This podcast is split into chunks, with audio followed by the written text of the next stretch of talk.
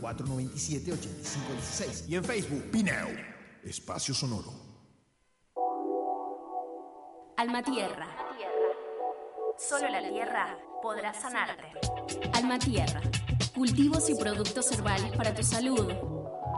Pomadas, aceites y tinturas. Trabajamos con vos desde el 2011. Seguinos en Facebook y YouTube. Alma Tierra. Solo la tierra podrá sanarte. Escuela Shen, defensa personal, reducción de estrés, calidad de vida. Practica Kung Fu, Kickboxing, Tai Chi Chuan. Más de 45 horarios disponibles. Programa hoy tu clase de prueba llamando al 423-0852. Un camino de mil kilómetros comienza con un simple paso. Escuela Shen, excelencia en artes marciales. Morón 216, Ciudad de Mendoza. Con sedes en Chacras de Coria, Godoy Cruz y Maipú. Encontranos en nuestra página web. escuelashen.com o en Facebook Escuela Shen.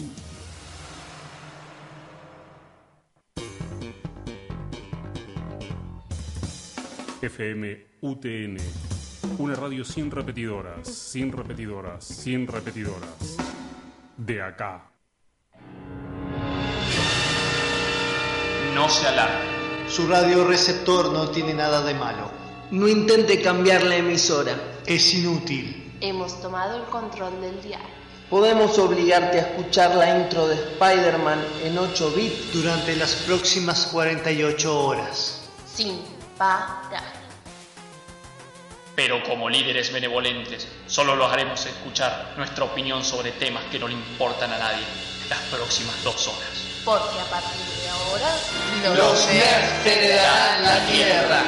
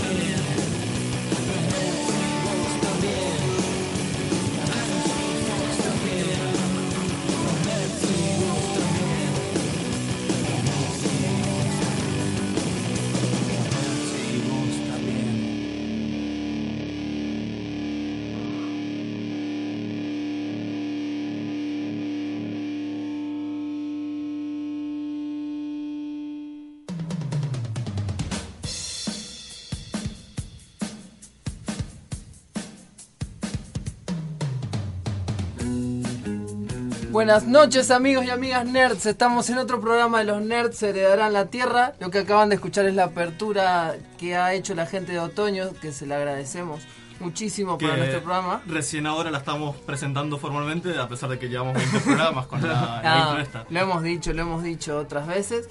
Quien les habla es Paul Noguerola, arroba mosca covalente. Quien acaban de escuchar es el señor Emanuel Pupi Catania, su viajero del tiempo favorito. ¿eh? Pero no estamos solos, a mi derecha, izquierda, tu, que sería tu frente. De mí está. Les habla Juan Lorca, que soy el que está a la derecha, izquierda, centro del Pupi. Eh, y nada, acá andamos en este emocionados, ¿no? Porque el tema del programa de hoy me parece que todos compartimos gusto por este muchacho. Todos lo comparten y ustedes también lo compartirán. Exactamente, no lo podría haber dicho mejor. Señores, tengo enfrente a Hola, buenas noches, soy Angie, eh, arroba Minerva Macangi, y bueno, estoy particularmente emocionada porque junto con Harry Potter creo que King es otra de mis grandes manijeadas de la vida. Nerds, ¿está monopolizando Angie nuestro programa? Cada día estamos tocando más los temas que le gustan a ella y no los nuestros. Eso es lo que quería, eso es lo que quería agregar. Quien les habla es Mariano Rosales, arroba Chagneruda. Eh, un saludo para todos los nerds. Y sí, me llama la atención que justo este eh, quería avisar que este tema fue, fue propuesto por eh, el chat fue propuesto en el chat grupal. Y justo qué coincidencia proponen temas en los que Angie es experta, ¿no? O sea, creo que diste una clase Para mí que es su cuenta falsa la que propone esas cosas. Claro, eh, recordamos a la gente, a nuestros oyentes, que tenemos un chat grupal el que puede acceder todos los oyentes nerds. Si quieren ingresar, tienen que hacerlo, mandar un mensaje al, número más 54 921 58 89488. Lo podrías decir más lento porque ni yo lo puedo escuchar. 261 58 89488. ¿Para qué abro la libretita? A ver.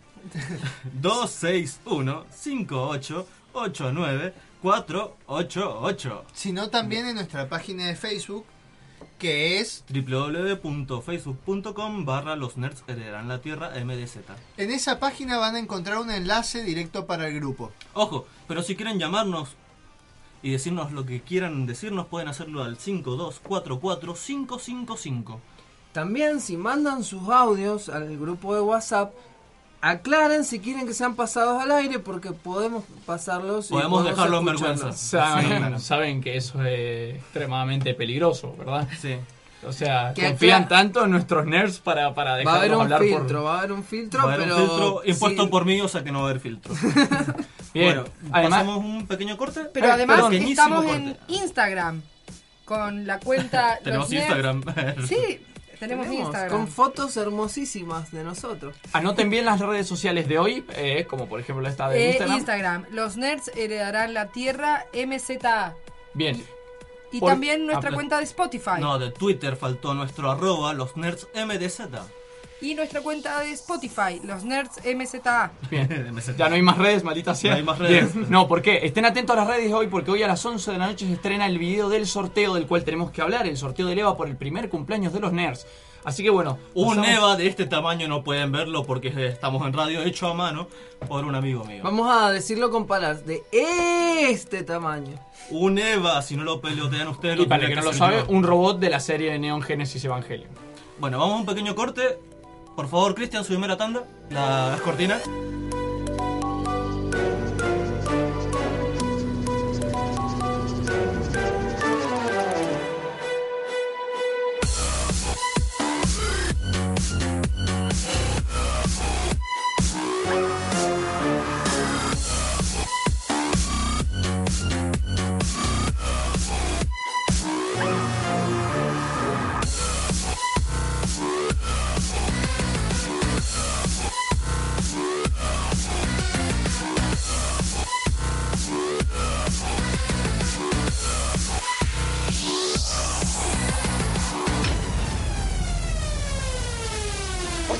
It's more gonna do you now. Stay away from me. Please. Don't hurt me. I'm not gonna hurt you. Stay away from me. Wendy.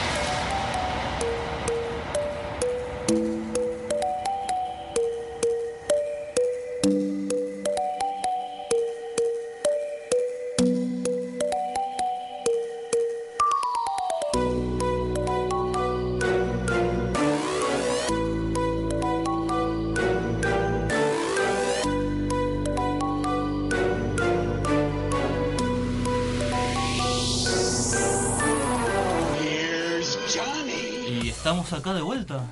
Otra vez, pero ahora no estamos solos porque ya se les presentaron los otros, los chicos integrantes, pero ahora tenemos a unos invitados muy especiales, los que me quitaron un premio. Por favor, chicos. Vamos a tener que saber más de eso. Bien, sí, ese corte fue para presentar a los muchachos. Chicos Y chicas. Y y chicas. Y chicas. Ajá. Bueno, me llamo Marcela Gutilla. Eh, mi intención no fue quitarles un premio a ustedes ni a nadie. No, no, a ellos no, a mí. A vos, a vos. Eh, formamos por parte del grupo de, de ganadores de videojuegos Hackathon, así que los chicos se van a ir presentando también. Yo soy Georgina Sánchez y mm, soy licenciada en minoría de familia y bueno, y los conocí a todos los chicos en el día de la hackathon. Yo soy Jalil de Vulture Studios, eh, Vulture Games. Eh, soy desarrollador de indie acá en Mendoza y justamente hemos, durante la hackathon formamos un equipo para trabajar. Durante el día. Durante el día. Guillermo, Sí, yo bueno, soy- ya te presenté. ya está, ya sacó. Eh, soy Guillermo Núñez de Byter Studios, un, video- un estudio de desarrollo de videojuegos de Mendoza. Bien. Eh, los chicos los trajimos acá porque, como se habrán enterado, yo hace unas semanas les anuncié que estaba la hackathon de la mujer Exactamente. segura. Recordemos que es la hackathon para el resto de la gente. Es un evento donde se jue- toda la gente que esté interesada participa para desarrollar aplicaciones, en este caso videojuegos, en tema en un tema en concreto. Este esta hackathon fue en, en la mujer segura, sobre la mujer segura. Bien. Y ustedes chicos, cuéntanos un poco cuál fue su proyecto, con qué ganaron. Todos acá son ganadores. ¿Cuántos Sí. premios se Faltan dieron dos en chicas, total? Faltan dos integrantes, Sí. Federica y Patricia. que se Bien. me complicó por la hora. Eh, en la categoría de videojuego hubo tres puestos. Nosotros sacamos el primer lugar con lo que sería un Wacky Simulator o un juego donde más que nada vas viviendo la historia desde el punto de vista del personaje. Eh, el desarrollo intensivo de la parte logística la hizo Guillermo. Yo ese día estuve más bien en la parte de- dura, trabajando armando mapas y utilizando el motor que utilizamos ese día. Un Real Engine. Un Real Engine 4. ¿Y sobre qué iba? ¿Se puede saber? Sí, eh, el juego simula ser una sesión de hipnosis de una mujer que ha pasado por una situación de violencia eh, dentro de la casa, por así decirlo, y, y está tratando como de procesarlo a través de una sesión de hipnosis. Bien. Entonces dentro del juego eh, no, no es un mundo real, es, es No, como, eh, como la- una representación onírica de, de las experiencias que ha vivido desde que era niña hasta ahora. Me suena a un juego, a Alice Madness Returns. No, a mí me hizo acordar a Pablo de Santis con el hipnotista. la- También. la cosa. Yo le hice No, pero está bueno. con la historia, porque era así como una idea, pero el de Alice es como remanija Sí. el combate y este es más tranquilo. Claro. Eh, está bueno porque además, viste, te permite rápidamente entrar a lo que es el trauma del personaje y abo- abondarlo por ahí. Che, de pregunta, ¿no? De curioso nomás, para saber. ¿Y la estética, así como han buscado algún referente en especial de la No, cultura más bien o realista. Ajá. Más bien realista la estética. tratar de... re- o sea, los re- son recuerdos fijos, no hay No, no, distorsión no. de la realidad como en Alice Madness. No, sí hay distorsión, pero no del tipo de que se vea diferente a la realidad. Que sé yo, por ejemplo, se empieza en una playa, eh, la playa está a oscuras, eh, uno llega hasta un faro y en el faro ve dibujos de niños y a través de los dibujos de niños uno va interpretando la historia Exacto, sí. familiar del personaje. Cuando entra dentro del faro, en realidad no es un faro, sino adentro de una cabaña de tamaño más grande que el faro. Claro. O sea, es como un mundo real en el que hay detallitos eh, que te hacen dar cuenta que no es un, no, no, no es un, no es un mundo real. Claro, como una construcción imaginaria, ¿no? Es como un sueño en sí, que en los sueños sí. también las cosas no son estables, por decir así. Exacto. cambia todo. Ajá, bueno, bueno, qué interesante. ¿Cómo se llama? ¿Puedo saber el nombre del juego? Eh, se llama Sin Miedo. Eh, el nombre del grupo se llama Fearless. Fearless. Así Traducción el- el- en inglés. Ajá, Claro. bien. Suena más pochoclero, Fearless. en mi opinión. Vamos, vamos a escuchar Eh, no, no, mucho pero- esa palabra esta noche. Hay que decirlo con voz, sin miedo. Vi- Videojuego. Sí, en el, el- si bien yo ya tenía la idea de antes, no, no teníamos absolutamente nada hecho. A mí se me quemó la computadora, así que no, no me iba a presentar en el, en el Mm. evento. Eh, un par de días antes, el último día de las inscripciones de, de eventos, estábamos en una reunión con Jalil y pensé por qué no, no sumarlo a él, que manejaba exactamente la tecnología que necesitábamos. Claro. Eh, y nos faltaba gente y cuando llegamos las las sumamos a las chicas que ¿Y en qué parte se encargaron, más o menos? Y eh, de distintas, bueno, teníamos una guía también, como todos los equipos se le entregaba una guía para ir viendo si estaban estos elementos que el jurado iba a tener en cuenta, como prevención, eh, tratar de que, el- de que la persona denuncie, que esté atenta, todo, todo basado en que el juego tenga algún sentido, digamos, que no sea solo un juego, sino que tenga muchos elementos, entonces es como que estábamos tratando, yo desde mi lado de la, de la familia que, que te- me dedico, tratando de meter la- las cosas que yo conozco, digamos, dentro de la historia, porque era muy, era como, a mí también me llamó mucho la atención cuando él nos comentaba cómo empezaba la historia, porque es muy fantástico, para este evento no sé, lo, me costaba verlo un concreto, digo, van a puntuar otras cosas, a ver cómo hacemos, y por suerte los chicos todos podíamos colaborar, todas podíamos meter cosas que, para darle forma y, y bueno, y así eh, tuvo sentido, digamos, tuvo, te- iba a tener sentido igual porque era una historia muy interesante, pero sí la guía nos ayudó bastante y nosotros con nuestra experiencia pudimos, eh, pudimos ingresar eh, algunas eh, sugerencias que nos parecía y, y bueno, y les, les pareció a los chicos y, Y- cerró, digamos. Y bueno, mira, eh, nosotros siempre estuvimos siempre en la creencia de decir que, bueno, la ficción es una forma bastante segura de llegar a la, a la realidad. Eh, ¿Cómo que les pareció la experiencia de trabajar en un proyecto así? Que fantástico. Eh, a tema, ¿qué les pareció las? O sea, ese, ese sistema de armar grupos en el día, armar un proyecto medio Mira, por ejemplo, jam. yo te voy a hablar desde el lugar de afuera que yo venía, porque yo soy de, de otra rama de la literatura, soy escri- escritora, escribo sobre violencia de género y soy una persona defensora de los derechos de la mujer que trabajo siempre en este tipo de, de actividades, en foros y todo esto, ¿no? Y también soy ex víctima. Entonces ese plus que, que para mí era importante y contaba, no pensé que pudiera ser eh, interesante integrarse en un grupo casi totalmente tecnológico. Este, y sí, yo pienso que esa parte humana, esa parte literaria y eso eh, pudo llegar también a insertarse en cierto modo en lo que podían llegar ellos a, considerar en lo, en lo que hacía falta en el juego, ¿no? Este, por eso yo eternamente agradecida porque esto para mí es algo totalmente novedoso, pero a su vez eh, un aprendizaje total. Y es que como vos decías recién, muchas veces uno tiene eso muy enfocado en cómo lo hacer, pero inclusive cuando ya está con el equipo se van diversificando tanto las ideas que es lo que va formando esto que pudimos lograr, ¿no? De un principio yo lo vi totalmente claro, no como Georgina que decía, me parece demasiado... Yo lo vi totalmente claro cuando los chicos plasmaron y propusieron el miedo como el gran monstruo, eso es justamente lo que le pasa a la víctima, a la víctima de violencia de género, es eso, tratar de eh, achicar y de mitificar ese, ese miedo tan grande que se tiene y salir de eso. Y el juego se trata casi totalmente de eso, ¿no? Eliminar ese miedo Superar. que nos siembran, claro, superarlo, que nos siembran de fuera y que también nosotros tenemos interiormente. Sí, para nosotros era, mm, era muy importante que no, no hacer un no poner al agresor eh, en un rol en el que se sienta engrandecido, por así decirlo. Claro. Eh, entonces, en el juego casi que no existe el, el- el agresor, sino el- los demonios internos del, del personaje. Como las consecuencias.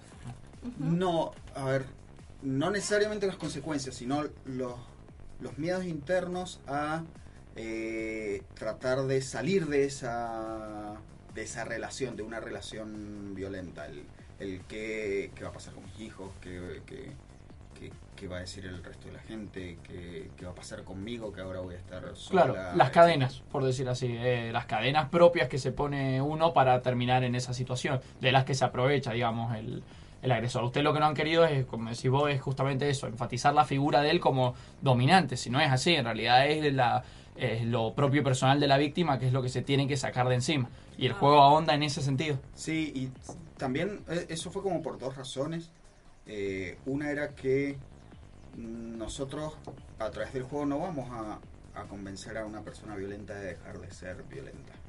Entonces no, no era nuestro objetivo, nuestro objetivo era el, el darle las herramientas a una persona que está en esta situación, las herramientas para identificar, eh, por ejemplo, dónde está su red segura, eh, qué es lo que debería hacer, cómo identificar patrones de violencia antes que empiece a escalar eh, y, y- y que puedan salir por sus propios medios ayudados por, por, es- por esta red, por la policía o por, o por quien sea.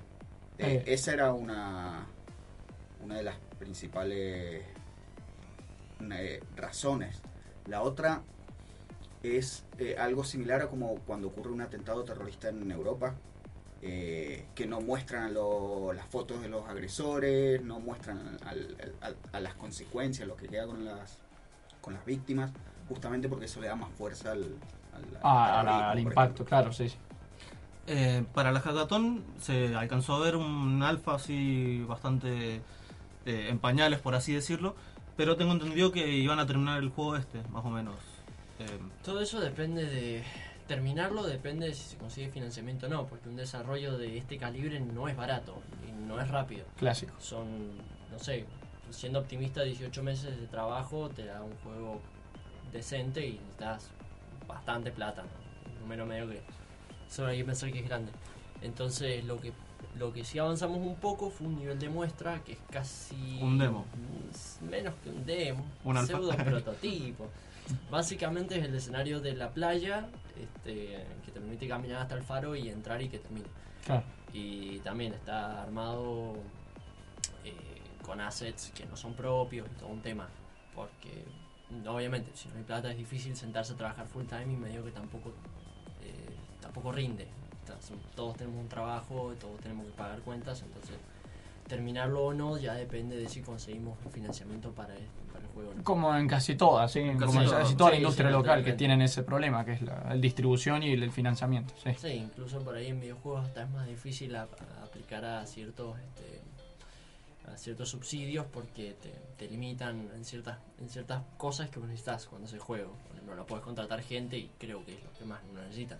La, la mayoría de los subsidios para, para empresas o pequeñas y medianas empresas son pensados en el tipo clásico de producción, en el que necesitas materias primas, necesitas tractores eh, y, y con eso más o menos vas andando. En videojuegos no, no necesitas materia prima, no, no, no necesitas comprar equipamiento, salvo por una computadora. Lo que necesitas es sueldos. Sueldos, el pagarle al equipo y Sí. eso Y traer gente, porque muchas cosas las terminarás tercerizando. El audio seguramente se lo dejas a un estudio que se dedique a audio, o sea.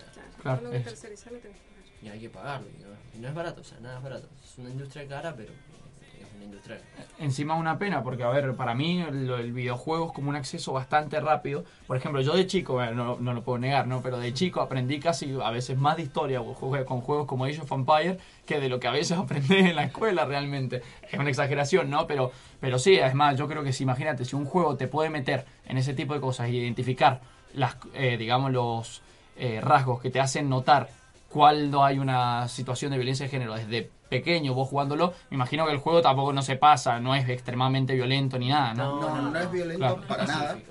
¿Qué edad ronda más o menos? No, pero y de igual forma la idea es que sea como de 14 años por arriba. Ah, bien, ah, mayores, jóvenes, jóvenes por lo menos. No, no por el contenido violento, porque no lo tiene. Por la sino temática. porque la temática es adulta, es, es- da más miedo, es más psicológico, es más narrativo. Y trata temas pesados. Claro, sí, sí, por tener supuesto. en cuenta que también existe la violencia de género en el noviazgo y, y toca, toca un poco decir, por ejemplo, inclusive la violencia de género o la violencia familiar hacia los niños. Estamos tocando ahí algunas partes eh, con respecto a eso en el juego. Así que yo creo que, que vale la pena insertarse en ese mundo de esa persona que a través de la hipnosis empieza a recorrer ese mundo. Una, una de las consignas que fue en la hackathon, por lo menos que a mí me dijeron al momento de inscribirme, era que en lo posible que el juego no fuera, no tuviera violencia. ¿Ustedes esto les afectó, o sea, en el momento de generar la idea o algo? En lo absoluto. No, es más, por, el- por el contrario, fue, fue un disparador para poder tener la idea. Lo abordaron por otro lado, claro. Claro. Porque muchos de los proyectos que se habían presentado contenían esta violencia. Sí, sí, tuvieron un poco de agresividad algunos. Sí. Sí, el segundo puesto era muy... Sí. Y bueno, es clásico, ¿no? Estamos en una época donde es re no- normal. Incluso, viste que cuando las escuelas pasan una película violenta, a veces a algunos padres se les hace absurdo que puedan pedirles permiso a ellos o algo así. Porque, bueno, es verdad que siempre hay algún padre medio retrógrado, pero actualmente el, el gore está instalado en los chicos. Sí, bueno, eh, igual hay que ver, no sé, es como muy común. Chicos, disculpen, igual se nos está acabando el el tiempo, mal, así que me gustaría que despedirme con una pregunta. ¿Puedo? Eh, sí, sí, Dale. la pregunta clásica... Pregunta clásica. Este, me hubiera gustado hablar un poco más de las dos chicas que faltaron para saber qué hacen, ¿no? Si me pueden decir rápidamente de qué son antes de pasar a la pregunta clave. ¿Qué, qué hacían ellas? Bueno, Patricia es Patricia Gallardo es programadora y también trabaja en rectificación de motores. ¿no? Sí, Como no en me. Ajá, bien. Ella se dedica a eso. Y Federica también es programadora y trabaja. Bien, perfecto, como para saber que eh, estaban las chicas, las tías no habían podido venir. la- Las chicas nos están todo. escuchando y realmente forman parte del equipo. Estamos este, un equipo formado desde el primer día, todos muy unidos en, Bastante en nuestros propósitos. Bien, Pupi, te permito hacer la pregunta clásica. Bien, todo- toda la gente que tenemos acá para entrevistar siempre mm, decimos que com- compartimos algo en común. Cuando formamos estos grupos, siempre, por ejemplo, nosotros lo hicimos con una cerveza en la mesa. Quería saber si el caso de ustedes, el grupo lo formaron con una cerveza, sería el caso de ellos porque ustedes... Rápidamente, pues se nos fue el tiempo mal. Sí. Nosotros. Ah, por nosotros dos. Por eh, ellas llegaron en el día del evento. Y no, en realidad nosotros nos conocemos hace como 6 años más o 5 o menos. 6 años. Pero- Pero... Global Game Jam de. No, nosotros la noche, cuando, perdón, eh, cuando ganamos, celebramos con una Sí, cerveza obvio. los seis. Sí, una La celebración tuvo cerveza. ¿Se acuerdan qué cerveza? Eh, sí, una Schneider. Bueno, ahí está, instalemos que Sin Miedo eh, se basó en una, en una Schneider. ¿Algún ¿Te saludo parece? que quieran mandar, chicos?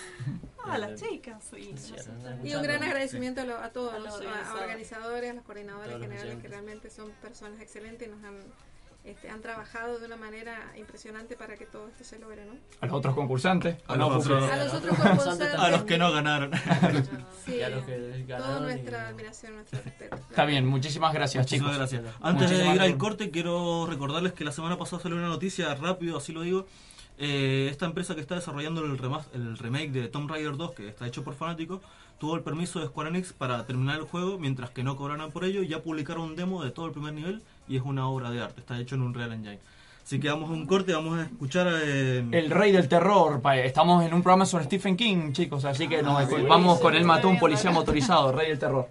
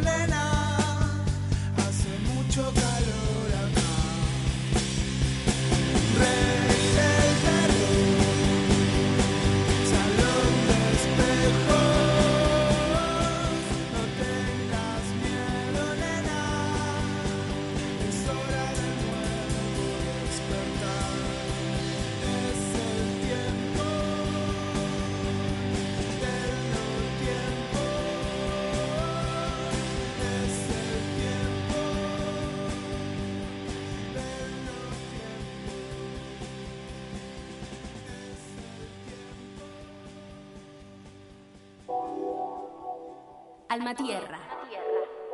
Solo la tierra podrá sanarte. Alma Tierra. Cultivos y productos herbales para tu salud. Pomadas, aceites y tinturas. Trabajamos con vos desde el 2011. Seguinos en Facebook y YouTube. Alma Tierra. Solo la tierra podrá sanarte. Contra la gripe hay que vacunar dos veces a los bebés entre 6 y 24 meses. Contra la gripe hay que vacunar dos veces a los bebés entre 6 y 24 meses. Te lo decimos dos veces, porque una sola dosis no alcanza. Por eso, si ya pasó un mes desde que le diste la vacuna antigripal y es la primera vez que la recibe, llévalo de vuelta. Son gratis en centros de salud y hospitales públicos de todo el país. En cada momento de la vida hay vacunas que nos cuidan. Más información en argentina.gov.ar barra vacunas o en el 0800-222-1002. Ministerio de Salud, Presidencia de la Nación.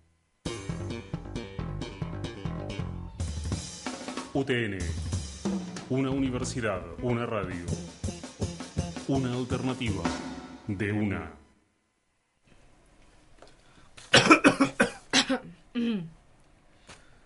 Juana, Juana, unas palabras por aquí. Juana. Sí, ahí, por favor, al periodista barbudo y fan de Nintendo. Eh, soy Pupi, señor director, y de todas, las, de todas maneras no hay más periodistas. Voy a hacer como que no te oí, ¿de acuerdo? ¿Cuál es tu pregunta, Pupi? Según su biografía, usted mantiene una relación muy cercana con el escritor original de su película, El Rey del Terror de Stephen King. Por supuesto, Stephen vende los derechos de sus obras a un dólar para proyectos independientes, por lo que me contacté con él y le pregunté por qué justo las estaba, la- estaban baratas las que eran las más malas, ¿no? Él me dijo que cerrara la maldita boca, eh, las comprara y me fuera. Yo creo que eso afianzó más nuestra relación, ya que cuando le preguntan, le preguntan en entrevistas sobre mí siempre escupe o algo así. Así que decidí comprar todas sus historias y hice esta película, Coso, que es It en inglés. Eh, ¿Podría hablarnos resumidamente de, de qué va? Si es posible, ya que se basa en más de 70 libros. Mm, eh, es mejor que lo haga el actor principal, Mariano Rosales, aquí presente. No, que yo no me sé todo. Un aplauso para Mariano. Buenas noches a todos. Mi nombre es Mariano Rosales. Interpreto a Roland, un escritor con bloqueo creativo que tiene visiones del futuro y que debe cuidar de un hotel gigantesco durante el invierno. A mitad de camino estrella su coche favorito, Christine, en un campo de rosas rojas, solo para ser rescatado por una vieja loca llamada la señora Pennywise, que tiene un San Bernardo rabioso, rejodido y una hija con telequinesia como Car... Perdón, Angelina Jolie. Eh, hablando de Angelina, de Angelinas, yo soy Angie de los Nerds de Dan la Tierra. Tengo unas preguntas para el director. Dígame, Angie. Tengo una duda con respecto al libro. Eh, no hemos tocado cier- nos hemos tomado ciertas libertades con respecto a Verá, ¿recuerda cuando Roland está en la habitación 1408 rodeado por la niebla y escapa usando los ojos de fuego? Cuando llega al campo de maíz lleno de loquitos que creen en los choclos. Sí, me acuerdo, sí. Bueno, eso no pasa en la obra original. Es más, en la original, él cruza el pueblo lleno de gente alienígena encubierta. Tiene más sentido porque es un escenario consonante como para que después Roland lleve a Cristina al cementerio de autos y que lo reviva y choque a toda esa gente. Eh, no sabría cómo contestarte, es que mm, Yo contesto, deja. Me llamo Paul Noguerol y soy el productor de este film y dueño de la asociación fílmica Ventana Secreta. Decidí permitir esas libertades debido a que... ¡Esta es mi venganza! ¡Madre, madre mía! Ma- ¡Madre mía, es Stephen King! ¿Stephen King? Pero si es Paul. Paul Noguerol es un alias, al igual que Richard Bachman, John Sweden, Randall Flagg y Dolores Claiborne. Soy Stephen King, el rey del terror, el rey carmesí, el payaso del drenaje, el vir el tartaja y produje esta película para sabotearla desde adentro. Eh, perdón, señor King, pero este truco es robado de la novela La mitad oscura, así que básicamente se robó a sí mismo. ¡Qué gracioso! Como hizo también Doctor Sueño. O en el final del libro ese de los celulares zombies. ¡Cállense, ignorantes! Estoy alto de que arruinen mis libros haciendo lo que se les cante, como ese idiota de Stanley Kubrick. Ahora lo pagarán. El poder del oso y la tortuga recorre mi cuerpo. Está haciendo que las puertas se cierren y las cortinas se prendan fuego. ¡Corran! No podemos salir, hay una especie de domo gigante alrededor del lugar. Ya nadie se reirá más de mí. Nadie, nadie. Hoy en los nerds heredarán la tierra el día que los nerds heredaron Derry. Bienvenidos al infierno de mi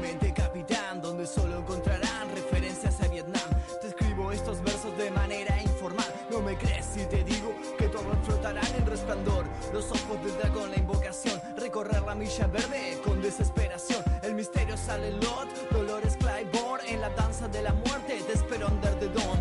Soy el fugitivo y persigo mientras escribo. No atiendas tu cel si quieres estar vivo. Yo a las 4 después de medianoche viajo en un coche asesino como Cristina hacia la zona muerta. Ojalá que te despierta y te daré una muestra de mi mitad siniestra como la mamá de Carrie, aquella obra maestra. Pues yo soy solo eso, solo un saco de huesos. En cementerio de animales. Jamás me atraparán mientras tenga el talismán. Pensás que te llamarán cuando llegue de esta. Represento más peligro que la tormenta del siglo. Fui adquirido en esa tienda de los deseos malignos. Porque Boy Lovecraft influencia mi escritura. Te transmito mi locura desde esta torre oscura. Anoche, ya tarde y la noche anterior, melodías del infierno transformé en una canción. Quiero salir y no sé si puedo porque sus demonios me dan mucho miedo. Anoche, ya tarde y la noche anterior, melodías del infierno transformé en una canción. Quiero salir y no sé si puedo porque sus demonios me dan mucho miedo. ¿Te imaginas un mundo en el que Dross habla por cadena nacional? Bla, bla, bla, bla. Y sus redes repetidoras. Habla al país, Dross. Estos son los siete cortes de tráfico más grandes que ocurren ahora mismo. Así será, porque los nerds heredarán la Tierra.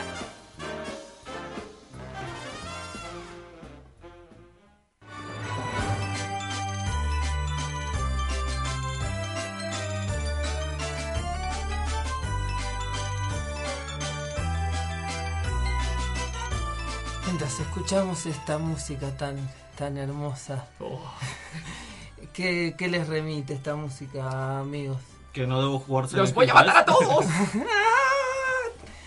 No, Así que soy igual. Stephen King, Paul. Soy Stephen King y voy a hablar con esta voz el resto del programa. Lo peor es que lo sabía. Creo que lo único de cierto que tiene ese guion es que soy periodista. Bueno, si se habrán dado cuenta, entonces vamos a hablar durante este programa de Stephen King, del maestro del terror. Va a ser un programa especial de esos que tanto nos gusta dedicar a un solo autor, que no habíamos hecho desde que lo hicimos eh, de Tolkien, ¿no? A principio de todo, año. todo un homenaje a Stephen King, digamos, lo hemos puesto al nivel de Tolkien. Totalmente. Entonces, Este, tenemos que tener un programa de Miyamoto. Ya lo vamos a tener, vayan anotando, vayan sugiriendo también qué programas quieren que hagamos. Pero llegó el momento de hablar de Stephen King. Sí, pero antes, siempre esas recomendaciones que tengan para decirnos, siempre nos pueden mandar un mensajito, pedir meterse al chat grupal, lo pueden hacer a, través de nuestro WhatsApp al 261-588-9488. Si quieren eh, sumarse al chat grupal, la palabra clave es chimichanga. Repitan la palabra cham. Changa. Changa. Así que al Chimi. número de WhatsApp que acaba de decir el Pupi pueden mandarnos sus aportes o manden un mensaje que diga chimichanga y los agregamos al chat grupal.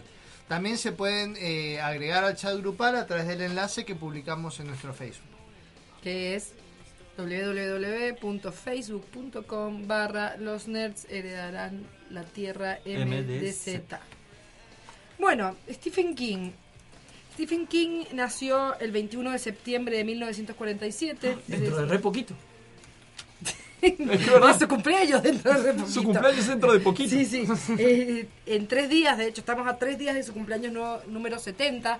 Así que bueno, fue como que un poco pensamos, bueno, es como un momento perfecto en el mes de septiembre con el- los estrenos de las películas It y la película La Torre Oscura. A fin de mes estamos esperando el estreno de la película de Netflix eh, basado en Gerald's Game. Y a su vez está en el aire las, todavía la serie Mr. Mercedes. Por lo tanto, digamos, es como... Y encima de su cumpleaños, era el momento perfecto para de- dedicarle un programa al rey del terror. Bueno, Stephen King... sí. Quería preguntarte, eh, entre otras cosas, eh, que nos contaras un poco también de su biografía y sus características, porque tengo entendido, por ejemplo, que escribe un poco más que George R. Martin, ¿no es cierto? Sí, bueno, esa, esa es una característica muy particular. O escribe más rápido. Eh, sí, Stephen King se caracteriza, creo, su principal característica quizás es lo prolífico, que saca libros, no sé. Seis por año. Creo que exceptuando Anne Rice, debe ser una de las personas que más libros saca por año. Este, Nadie le gana a Anne Rice. Nadie le gana a Anne Rice, es un poder sobrenatural el que tiene esa mujer. Bueno, Stephen King, como dije, nació en el año 1947 en el, estado de Maine, que digamos es como el estado más al norte y más al oeste que hay en Estados Unidos. Eh, eh, bueno, su, su padre los abandonó siendo muy jóvenes, entonces él y su madre y su hermano debieron un poco vagabundear por los Estados Unidos buscando, digamos, donde pudiesen establecerse, hasta que finalmente se establecieron definitivamente en Maine, donde vivía la familia de su madre, eh, y donde él de hecho va a ir a la universidad a cursar la carrera de letras, donde va a conocer a su esposa Tabitha, y se va a casar, va a tener tres hijos. Este... Esposa escritora, hijos escritores también. Sí, este, Stephen King proviene de una familia, digamos, de, de extracción bastante trabajadora, digamos. Un poco eso me parece muy importante tomarlo en cuenta porque eh, la figura de la clase trabajadora va a ser muy importante dentro de los libros de Stephen King. Viva el proletariado. Sí, no, no sé si tanto desde una perspectiva, digamos, tan de clase en Marxista. ese marxista, claro, pero sí es, es como que por lo menos en su primera etapa todos los personajes eh, representan el, digamos, el arquetipo del working class hero de alguna manera, la persona digamos común de la clase trabajadora y un poco, bueno, eso lo iba a decir más adelante, pero ya estamos Que tiene este, el poder, es un working class hero porque tiene el poder de no, no enloquecer ante la rutina, ¿no?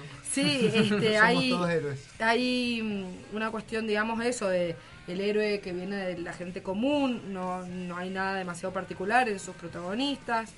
Eh, muy interesante en ese sentido, que bueno, lo íbamos a, a mencionar más tarde, pero ya está eh, en el Muy aire, buena. es su relación, es no su relación, pero sí el, el hecho de que utiliza mucho mm, el- elementos de la cultura popular o de muchas intertextualidades con elementos propiamente populares de la cultura norteamericana, los cómics, eh, la literatura norteamericana, pero sobre todo la literatura más, eh, digamos, considerada baja literatura, no tan erudita. Eso tiene mucho que ver con los que son sus principales influencias. Stephen King, siendo muy chico, encuentra en el ático de su casa una caja llena de libros de Lovecraft que pertenecía a su padre. eh, y un fuerte. poco se enamora ahí, ¿no?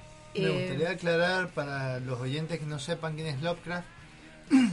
Los tres escritores más famosos del terror se suele considerar son Edgar Allan Poe, eh, Lovecraft y Stephen King. Lovecraft es el creador de, entre otras cosas, el llamado de Cthulhu, que ha influido mucho en la cultura popular y también eh, escribió lo que era terror cósmico. En su época se lo consideraba baja literatura, pero hace poco lo ha rescatado la academia. Y entre los escritores más detallistas está Stephen King y J.R.R. Tolkien. Este, bueno, Stephen King publica su primer novela en 1973, que es Carrie. Hasta ese momento había publicado relatos cortos en revistas y algunas, él escribía también en, en el periódico de su universidad. Pero bueno, y medio que desde Carrie no para más. Eh, No paró, directamente. sí, No no, paró. y no sabemos si parará algún día. Él tiene un ejercicio incluso para Sí, escribir, ¿verdad? Sí, él, bueno, digamos, él dice que la forma de ser un gran escritor es leer y escribir entre 4 y 6 horas por día y él, de hecho, tiene un tope, él tiene que escribir por día 2.000 palabras. Hasta que no escribe 2.000 palabras no para. Y lo que tiene, que bueno, eso es interesante en una entrevista que hay de, de Stephen King con George Martin, él le pregunta a George Martin ¿cómo haces? Porque no te bloqueas de repente. Y dice, sí, me pongo a hacer otra cosa y después sigo escribiendo o me pongo a escribir sobre otra cosa. En ese sentido, bueno, también es interesante en comparación con, con Martin el tema de la saga, ¿no? Martin tiene su gran saga que todos conocemos, Canción de Hielo y Fuego, eh, y todos, digamos, ¿cuál es el temor de todos los fans de Canción de Hielo y Fuego de Game of Thrones? Que muera antes de terminar la obra. Stephen King le pasó exactamente eso. Él no había terminado La Torre Oscura cuando en 1998, creo, Ocurrió. eh, tuvo un accidente muy grave de, de- de auto, digamos, lo atropelló un auto y él, estando convaleciente, pensó, loco, me- me- casi me muero y nunca terminé La Torre Oscura. Él había recibido a lo largo de los años miles de cartas, esto él lo cuenta en, la, en el prólogo de la versión revisitada de del pistolero, incluso una anciana que le escribió diciéndole que estaba enferma de cáncer y que no podía soportar morir sin saber el final, Pero bueno, él nunca se lo pudo decir porque él mismo todavía no lo había escrito, no lo tenía Claro, pensado. ni lo sabía, porque encima él tiene una característica que usualmente dice que cuando escribe, o por lo menos eso escribió en la biografía de él, la primera que hizo, que se hizo conocida, que él nunca sabe el final de las historias que arranca a escribir, Se deja que se desarrollen. Se nota muchísimo. Sí, Se sí. nota, se sí, nota. Si han leído It, a escritores, eh, a lo, perdón, los, los oyentes, si han leído It, se habrán dado cuenta perfectamente de eso. Bueno, algunas características, digamos, otra cosa muy interesante de Stephen King es como en un momento dado, en, a- hacia el mediados de los años 70, a principios de los 80, cuando él ya era muy famoso, eh, empezó a escribir libros con el seudónimo de Richard Bachman. Escribió creo que cinco nada más o Sí, seis. sí. Eh, pero bueno, la cuestión es, hay como dos teorías de por qué él escribe bajo este seudónimo. La primera, que es la que, digamos, un- él dice, es que él trataba de replicar su fama, es decir, él quería asegurarse, de alguna manera, que no había ganado su fama por accidente, sino que era porque era bueno. Entonces, supuesto, si él sacaba libros con otro nombre, iba a ver si es que era que simplemente le había pegado y a partir de ahí su nombre significaba algo o no. ¿Y qué pasó? Este, alguien descubrió que era Stephen King. Para, para, pero lo gracioso es que incluso por porque lo hayan descubierto, también hizo una novela.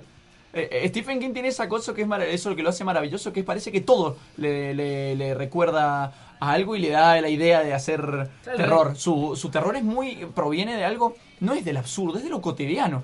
Su terror parece provenir de lo cotidiano. Y fíjate, eh, esta la, la novela de la que estamos hablando es eh, The Dark The Dark Half, La mitad la- oscura, la mitad claro. oscura. Que de hecho se lo, di- se lo dedica a Richard Bachman el libro y dice que Richard Bachman murió por cáncer de seudónimo. Este, bueno, finalmente en realidad también otra de las razones por las que saca libros con este nombre es que muy gracioso, muy a la Stephen King, que en la época eh, los estándares de publicación no permitían sacar más de un libro por año. Y bueno, él los tenía ahí eh, juntando polvo.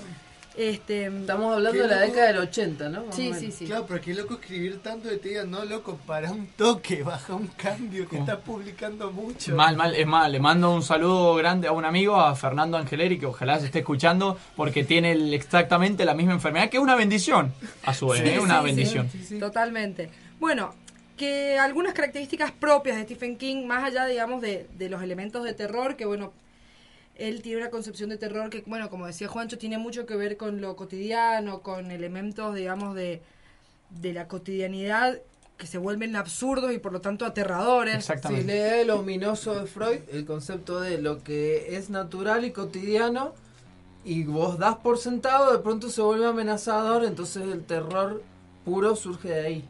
Para todos aquellos interesados en el terror, eh, busquen en internet está el artículo de Freud, El ominoso se llama, donde habla de lo que él considera que es la base del terror, que es sobre lo que trabaja Stephen King.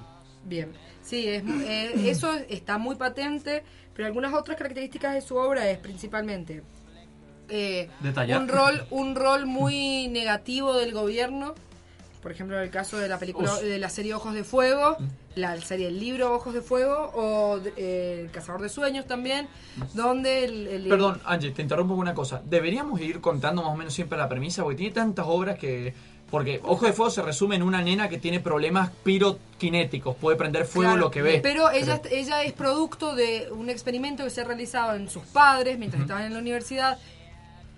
Y ella nace con estos poderes. ¿Qué pasa? Los mismos que ejercieron el, el experimento sobre sus padres, los, los prácticamente casan a los tres durante todo el libro Claro. este, para terminar, digamos, con los- las características, digamos, con el resultado de sus de sus experimentos. Y en Dreamcatcher también el gobierno tiene un papel muy Stranger Things, digamos. Claro, Tienen como sí. una organización bueno, muy malévola. Dreamcatcher sí, tiene mucho una onda el rol de- del gobierno en, Stranger Things. También en el caso de Stand o Apocalipsis. Claro, sí. eh, Sí, ya que estamos, es evidente la influencia de Stephen King en Stranger Things. Sí, Y totalmente. Es como si fuera una historia eh, guionada por Stephen King y dirigida por Spielberg. Es un ¿Vos poco la sabés, idea de la que, serie. vos sabés que eso tiene que ver con que los directores de Stranger Things se habían ofrecido para dirigir It. Cuando se enteraron de que iba a ser el remake, se ofrecieron para dirigir la película y como no los dejaron, dijeron, vamos a hacer nuestro propio It. Bien, volvamos a las características. Claro, bueno, eh, el rol de la niñez, es, digamos, ahí sí, pero no hay forma de dejar de mencionar. It. eh, Stand by Me, Stand eh, se llama de- El eh, Cuerpo, El cuerpo realidad, se ¿no? llama el libro, claro. Eh, bueno, El Cazador de Sueños también. Sí. Eh, estos, digamos, son como... Eh, lo- hasta en todos, en Cujo, el de perro recién decíamos también. Sí, bueno, El Resplandor. Dolores Claiborne. Sí, sí, el, el rol y sobre todo, bueno, esta es una interpretación totalmente mía, una importancia puesta en las relaciones que se establecen en la infancia y cómo esas, digamos, es lo que de alguna manera lleva adelante la trama. Sí, en la el to- caso de It y en el caso de Oscura. Dreamcatcher eh, es totalmente, sí, bueno, la Torre Claro, Oscura en la. Torre Oscura, no, ¿sabe por qué lo pongo de ejemplo? Explican que en el universo existe una fuerza, se llama el K, eh, como el Ki de Dragon Ball, pero el K, y cuando se conforma un grupo, que son personas que no se van a separar nunca, se llama el Katet. Y incluso en una parte de la Torre Oscura, no te asustes, no es spoiler, Angie, que yo sé que lo estás leyendo, dicen que los chicos de It eran un Katet. a unos sensates, digamos, de Sí, alguna sí, sí, manera. sí. Este, Bueno, después hay un lenguaje informal, este, con... Especial la tortuga. Sí, la tortuga ya directamente excede. El tema del lenguaje informal es que lo que puede molestar a veces a los lectores eh, latinos es que ese lenguaje informal se traduce, al ser los libros traducidos en España, se traduce en una jerga que a veces no logramos comprender, digamos. ¿Qué Eh, pasa, pues? Yo he conocido un montón de gente que me dice, yo ya estoy muy acostumbrada porque soy una lectora voraz de Stephen King, entonces para mí ya es normal, pero gente que me dice, che, está bueno el libro que me prestaste, pero ¿por qué hablan así, tan en gallego? Y yo digo, va, y claro, es verdad, como él utiliza un lenguaje tan informal y los libros se traducen en España y llegan acá, llegan con palabras que no entendemos, o sea que ya las Claro. vas naturalizando, pero al principio choquea el uso del gilipollas cada cinco minutos. Claro, que es un criterio de traducción, respetar todas esas, esas Por palabras que utilizaban en el original y eran del slang norteamericano. Pues me parece que le estás pillando el tranquillo. Este- Oh, eso fue muy Harry Potter 1. Otro elemento, bueno, muy importante es el, el de los presagios. El, el vidente, digamos, y sobre todo, bueno, eso también relacionado con el tema del niño, el niño vidente, el caso del resplandor, este, como todo el tiempo, incluso él mismo en la forma en la que escribe, te va adelantando. Es no, no es inusual que él diga, y Pepito se saludó a su hija sin saber que sería la última vez que la vería, y Sí, te sí, clavó totalmente. un manso spoiler. ese recurso, de mil se, páginas ese de recurso se llama prolepsis.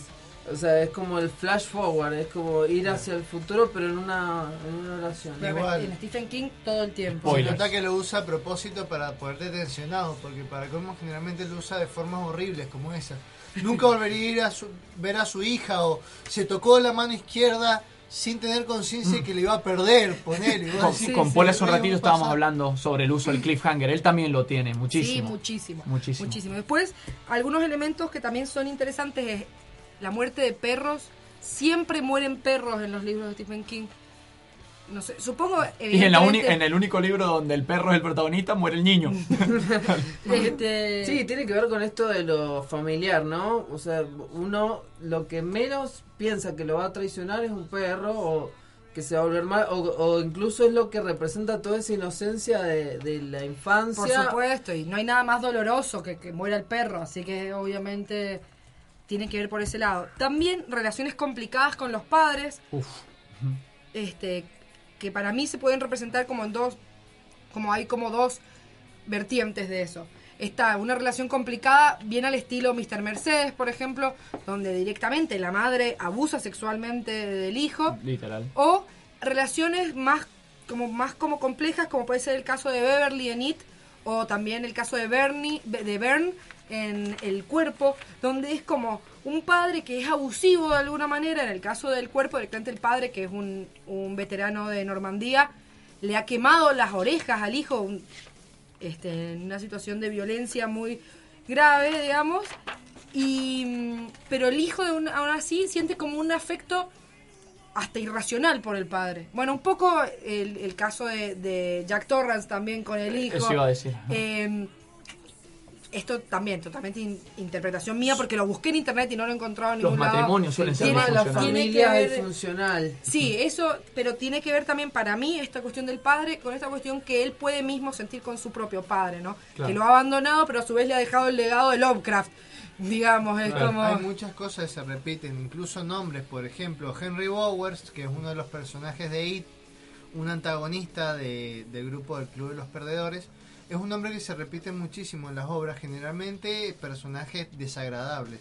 Sí, sí. Bueno, y digamos, para dejarlos ahora con una canción, me parece interesante, hablando de este tema del Working Class Hero y de su relación con la cultura popular. Manda un cliffhanger. Este, no, eh, el hecho de que él, sobre todo en It, hace mención todo el tipo de canciones.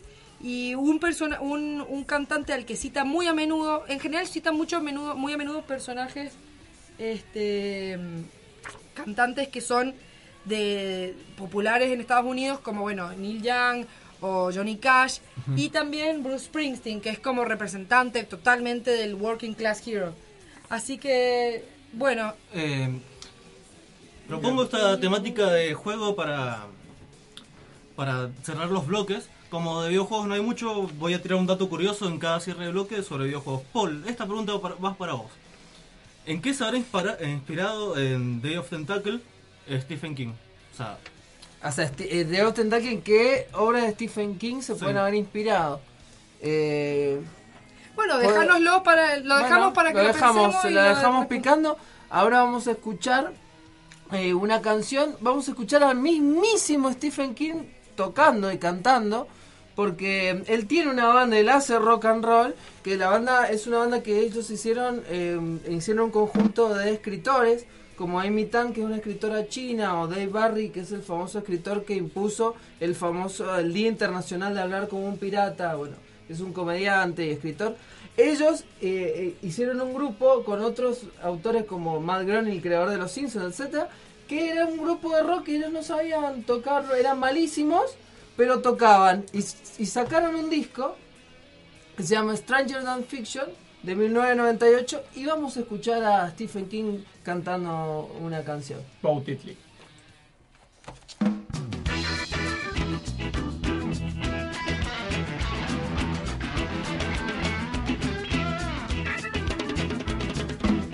diddley bought a diamond ring.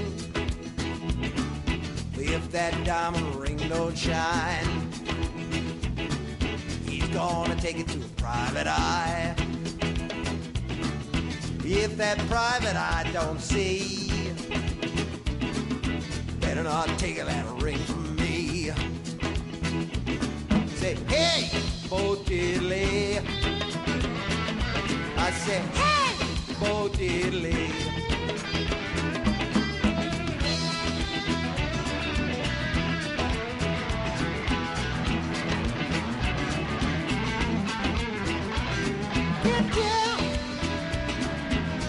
Bo Diddley caught a nanny goat. Make it pretty, baby, a Sunday coat. Bo Diddley caught a bobcat. Make it pretty, baby, a Sunday hat.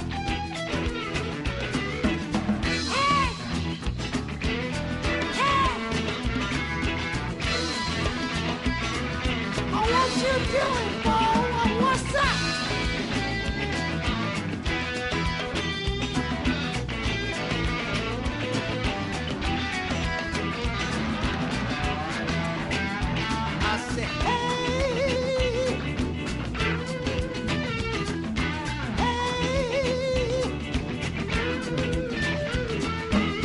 Bo diddley, bo diddley, have you heard?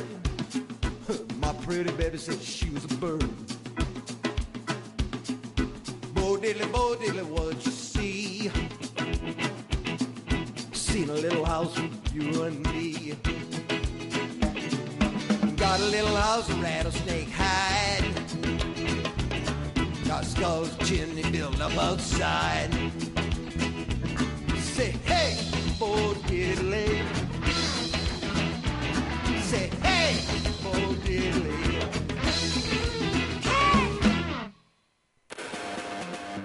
Desde la Universidad Tecnológica Nacional, Facultad Regional Mendoza.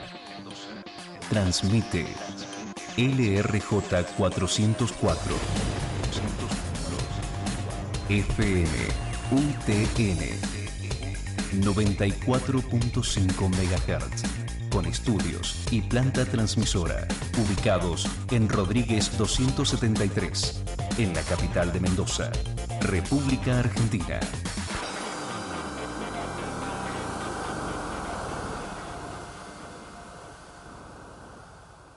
Estudiar idiomas e informática en la UTN nunca estuvo tan cerca. El centro de capacitación trasladó sus oficinas a Rodríguez 273 de Ciudad. Acércate. Podés estudiar inglés, portugués, italiano o francés, operador de PC, páginas web, tango gestión, AutoCAD y mucho más. Centro de capacitación de la UTN. Certificados oficiales en todos los cursos. Capacitación a personal de empresas en cursos específicos. Capacitación. In Company. Estudiar idiomas e informática en la UTN nunca estuvo tan cerca. Rodríguez 273 de Ciudad. Teléfonos 5244-593, 5244-511. Mails informática arroba frm.utn.edu.ar. Idiomas arroba frm.utn.edu.ar. ¿Te gustaría grabar un disco con tu banda? Que tu música suene en el top 10 del ranking de todas las radios del país. Una gira con shows en las principales ciudades del mundo. Fama, dinero, fiestas de las buenas. Viajes en avión. A mí también. Pero bueno, primero lo primero. Si no tenés ni un puto demo, no te vas a ir de gira ni a ahogarte. Eche, mira. Pineo. Espacio sonoro. Estudio de grabación. Sala de ensayos. 155 945 503. Fijo. 497 8516. Y en Facebook. Pineo. Espacio sonoro. UTN. Una radio. Toda la música. Incluso el silencio. ¿Te imaginas un mundo en donde George R.R. Martin saque un libro por mes? Qué fuerte lo de la boda roja, ¿no? Igual, a mí me pareció más fuerte la verde. No, chicos, la violeta. Sin lugar a dudas, la que se lleva las palmas de todas formas es la gris 18%. Así será porque los nerds heredarán la tierra.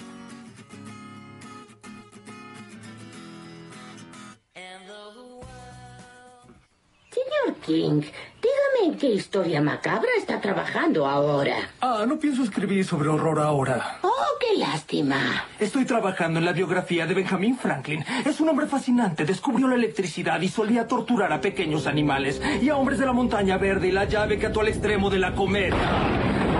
Abrió las puertas del infierno. Bien, avíseme cuando se reincorpore al horror. Lo haré.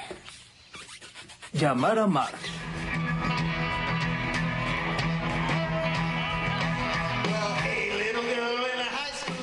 Y esto que estamos escuchando es la banda de Stephen King, Rock Bottom Reminders. Y mm, como dijimos, eh, Stephen King también intenta rockear. No sé si sabe, no sé si le sale, pero lo intenta. Quiere estar en todos lados. Quiere, quiere hacerlo, a él le gusta, le encanta. Me habías comentado, Paul, que en internet se habla de lo mala que es esta banda, ¿no? Es pésima, si quieren ver los videos, en YouTube están todas las presentaciones que hacen. Eh, Stephen King no se sabe las letras, no es el único que canta, también me hay encantan, otros me autores. encantan. Son pero es genial. grandes hasta cuando son malos. La pasan bien. Bueno, Paul, volviendo al tema. ¿Te acordás de Maniac Mansion? Sí, me habías dicho Maniac Mansion, me habías dicho Dedos de Tentacle. El, me- el Dedos de Maniac- Tentacle es la secuela de Maniac Mansion. No, Maniac Mansion está como minijuego dentro de. Claro, pero por- Tentacle. pero ¿por qué es la secuela? Bueno, está basado en un momento muy especial en, los- en las obras de Stephen King. No sé si se acuerdan de Jordi Berriel. No. De West. No. Bueno, pero es una obra de Stephen King. Es una obra de Stephen King, está ahí. Estamos hablando del tipo, uno de los más prolíficos del mundo. No hay manera que nos Tiene muchísimas. Bueno, eh, eh, Maniac Mansion en realidad es una Es de- parodia es de. de Creepshow. De Creepshow. Ah, No es me de olvidé el Creepshow. nombre. Entonces es un, Estaba es viendo es un una cuento. mala traducción. Es sí. algo, es un corto. A ver, claro, le contamos. Maniac Mansion es un juego de LucasArts de, de finales de los 80 que eso es una especie es una aventura gráfica que es una parodia de las películas de terror de clase B. Entonces, bueno, parodia, no sabía que estaba basado justamente en una obra específica. No hay manera, somos humanos. Pero Chicos, yo he leído, he leído cinco o seis novelas de Stephen King y aún así siento que no sé nada de él. Porque... Sí, a mí me dio miedo cuando empecé la Torre Oscura, pero me enganchó tanto que lo seguí leyendo. Pero es verdad que si, si hago lo que hacen los chicos que quieren leer primero las obras enteras y después ver el coso, sé que no lo van a leer nunca. ¿no? Eh, sí, yo hoy leí, conté cuántos libros había leído Stephen King y he leído 38 y aún así siento como que no he leído nada. ¿Sabes cuántas que- películas hay de él? Hoy vamos a hablar de adaptaciones. 68. Sin contar los cortometrajes y las películas de otros países. Hostia. Ok, bueno, algunas características más antes de pasar a otro tema.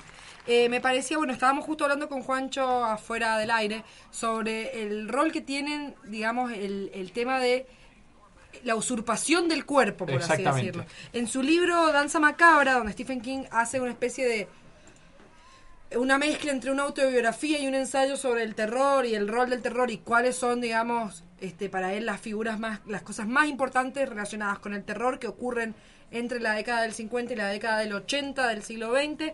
Él hace un como un Hincapié. hincapié muy fuerte en la invasión de los ladrones de cuerpos. Que una peli legendaria de los años 50, 60 por ahí. Y bueno, y es verdad que en, su, en sus libros está mucho el tema de, de los aliens que toman los cuerpos, que lentamente, bueno, en el caso de eh, En, Cazador Dream- de, que eh, en Dreamcatcher es lo Cazador más de del mundo. Sí. y el libro Tommy Knockers, para mí Dreamcatcher es como una mezcla entre It y los Tommy Knockers. Este, es eso, es como un uno, una raza alienígena que lo que empieza a hacer es como a crecer dentro del cuerpo de las personas y a irlos lentamente expulsando de su mente. Bueno, ese es un tema que también es muy usual en, en Stephen King, que me olvidé decirlo antes, que es muy interesante, que es el caso de el pueblo como personaje. Él eh, tiene muchísimos muchísimas novelas donde los relatos se dan de forma coral y donde prácticamente el personaje, el pueblo donde transcurren es un personaje. Digamos, lo más para mí el, la clase, digamos, la, la caracter- esta característica la vemos muy patente en It y Derry. Derry directamente es una entidad malvada Claro, prácticamente, sí, sí, el pueblo totalmente. de Derry. Pero eh, Under the Dome es el caso, bueno, es todo el pueblo bajo una cúpula. que En aparece un día- desesperación también. Sí, en, en Salem Slot, el pueblo de Salem Slot es, digamos, invadido, por así decirlo, por vampiros. Eh, es algo muy recurrente que le... Eh, per- Bueno, los Tommy Knockers. Perdón, ¿cómo es se llama el pueblo famoso además de Derry? Que... Castle Rock. Castle que Rock, de eso. hecho ahora va a salir una serie que se va a llamar Castle Rock, que va a buscar de alguna manera ir este, interconectando distintos relatos de Stephen King, no solo aquellos que estén en, que sucedan en Castle Rock, sino algunos también de Derry. Bueno, ir metiendo un poco, porque también eso es otra cosa, ¿no? Esta cuestión de el universo de King, como de alguna manera muy, este, por ahí muy así nomás, otra vez es mucho más obvia, se va interconectando. Sí. Personajes que son nombrados. En It aparece, eh, aparece el, el personaje de, del resplandor, el, o sea, cuentan una historia en la cual aparece el jardinero del resplandor. En, en Misery hacen referencia a la explosión del, del hotel del resplandor. En 22 del 11 del 63, el libro, digamos, sobre la- la- el asesinato de Kennedy, eh, el personaje principal se encuentra con Richie Tossier y Beverly Marsh de It. Eh, eso, digamos, se encuentra, tienen toda una conversación. Y bueno, la Torre Oscura, digamos. Claro. Digamos que todo, en siempre en su libro El universo de Stephen King siempre está presente, de alguna manera, aunque sea pequeña. El universo más terrorífico de la existencia. Lovecraft, lo sacó de Lovecraft igual, ¿eh? Lovecraft Sí, ya lo hacía antes. Super Lovecraftiano es eso, sí. Y bueno, quisiera, no quería dejar pasar también un tema que se ha vuelto como más importante, sobre todo en las novelas más Actuales. recientes, desde que él escribe la que es conocida como el ciclo de las mujeres eh, fuertes o el ciclo de las mujeres valientes.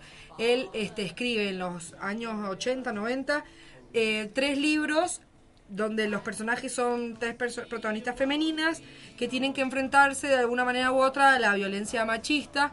Eh, el más, digamos, famoso es el juego de Gerald, que ahora va a estrenar la película de Netflix, que es una mujer que mm, en medio de una especie de juego sexual no del todo consensuado con su esposo, él le encadena a una cama y antes de efectuar el acto, el esposo tiene un, un ataque del corazón y se muere. Ella queda en una casa eh, de- Aislada. de- aislada, sola, Y atada. encadenada. Eso pasa, chicos, como en la página 5, imagínense, después hay como, no sé, 700 páginas.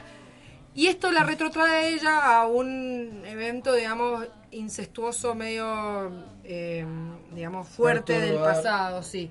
Y esto está relacionado con la película Dolores Claiborne, porque Uf, ambas ocurren, el, el- el- este, este recuerdo del, del personaje de Jess, de mm, El juego de Gerald, ocurre a la vez que casi toda la acción principal de Dolores Claiborne, que es durante un eh, eclipse solar. Y incluso hay una escena en ambos libros donde una mira hacia un lugar y la ve a la otra. Si vos, obviamente, yo cuando leí el juego de Gerald no había leído Dolores Claiborne, no entendí nada. Cuando leí Dolores Claiborne dije, Eso es de escritor manija. Mal. Mal, mal. Y el tercero de estos libros es el retrato de Rose Mother, donde una mujer eh, escapa, digamos, de un hombre golpeador y bueno, de ahí se va a y en el medio de su, digamos, de su huida, compra un cuadro de una mujer guerrera y el cuadro lo empieza como de alguna manera a llamar, de una manera bastante clásica de King, de me- Sí. medio... Onda que La- eh, creo que eso es otro aspecto que hay que mencionar muy importante de la prosa de King, que es la lisergia. En un momento mete eh, algo sumamente volado y flashero que se introduce dentro de la historia y la, la interrumpe totalmente. Es como si se hubiera clavado un, un porro en el medio de la escritura. menos. porro es tranquilo comparado con un el final de ácido. ¿no? Un Tengo ácido. entendido que lo hacía, que en una época incluso tuvo muchos problemas con el alcohol y las drogas. Sí. Y que él decía que es muy, impoli- muy políticamente incorrecto, pero que a él las drogas lo ayudaban a escribir. Eh, Se ve, se ve en algunas escenas de. de Sí, sus se ven algunas escenas donde vos estás tranquilamente leyendo el libro y de pronto hay una locura total. Entonces me parece también eso un poco el tema de King de eh, la locura relacionado con Lovecraft, ¿no? Es como que lo sobrenatural está relacionado con lo sobrenatural Y que con tenemos Poe también, con Poe también, el tema de lo, psi- de lo psicológico. Muy bien. Bueno, que eso nos dé el pie. Es más, me, yo me he quedado con ganas de escuchar. Yo quisiera escuchar más sobre It, que es la peli del momento, que se está llevando todo. Y que, o sea, se está llevando literalmente todo, a pesar de que la Torre Oscura está en él. Yo estoy muy triste de que la Torre Oscura haya salido mal. Es más, no la he visto aún, pero por las pocas reseñas que he leído, parece que ha pasado la que todo el mundo creía que era la de meter todos los libros al mismo tiempo, el cual es el error más grande que puede cometer Claro. en una obra que tenía que tomarse su tiempo para ser Claro, contada. nunca se no, me parece a mí que no se había planteado como una saga, sino como meter la Torre Oscura en una sola película. Y- loco. Es una locura porque si ustedes han visto los libros, ya se van a dar cuenta de que no lo pudieron hacer con Harry Potter, dudo mucho que lo pueden hacer con esto. ¿Por cuál van ahora? ¿Por la Torre Oscura 28 o 34? claro. Bien, pero entonces, bueno, vamos con la otra peli. Eh, no sin no hablar sobre la peli, hablemos sobre su Sí, novela y la todo. peli se estrena, de hecho, el 21 de septiembre en la Argentina. y en el resto del mundo hace dos semanas. Sí. Ajá. Y que también fue una famosa adaptación, es más, fue un telefilm que se separó en, en capítulos y que actualmente se unió, que es la IT de 1982. 1987. 87. No, no me acuerdo. Me no suena acuerdo. más a fines de Sí, sí, porque me parece Sí, que sí. 82 es el año de publicación del libro. No, 86 el año de publicación. Ah, así que sí, imposible. Puede que ser entonces, quizá 89 por Pero ahí. por lo sé que que, yo- no es 90. Por lo que tengo entendida, esta, a ver si alguno de ustedes me puede responder esta pregunta. Esta nueva versión de IT es una primera parte. Solo de los Sí. niñitos. Solo la de parte los niños, digamos. Exactamente. Porque vamos a hablar un poco sobre qué trata la novela sin spoilers. Solamente vamos a hablar de qué trata la novela en sí. No sé si puedo spoilear porque del todo no sé si entendí el final, así que. Claro, o sea, si los quisiéramos spoilear de todas maneras no podríamos. Es como el final de Evangelion. Claro, bueno, ¿qué sucede? Primero me gustaría contar de dónde surgió esto. Habíamos hablado que Stephen King cualquier cosa le sirve como excusa para un cuento. Entonces, ¿qué le sirvió como excusa para escribir It? Una, de- una de las obras que es considerada su obra cumbre. Él incluso dice, todo lo que yo sé como escritor está en It. Bueno, un día Stephen King pasó encima de un puente. Esa es una de las influencias. ¿Por qué? Ah, bueno, es, es clásico. Es más, en la novela uno de los protagonistas tiene una un suceso horrible en un puente relacionado con una momia. Claro, lo que pasa es que él pasó por un puente y se acordó de un cuento, un, eh, un cuento tradicional, que es el cuento de las cabras, que se trata de unas cabras que quieren cruzar un puente, debajo del cual vive un troll. Entonces el troll se quiere comer a las cabras y bueno, las cabras hacen lo que tienen que hacer para pasar el puente. La otra, la otra fuente de la que bebió King para escribir su novela fue una biblioteca de Stanford donde iba pasando está en la biblioteca y se dio cuenta que el túnel que separaba la sección de adultos y la de niños era un túnel de cristal. Y que eso era todo lo que los separaba. Y eso es un poco el concepto de la novela que ahora lo vamos a hablar.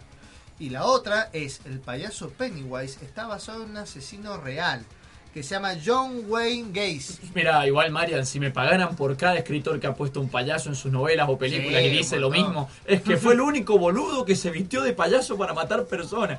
No, hay un montón. También conocido bueno, como Happy. happy. Después de él hubo, hubo varios, incluso el año pasado en alguno de nuestros primeros programas de los nerds dimos la noticia porque fue Sí. tremendo. Bueno, es una. Se dice que está basado en esta historia.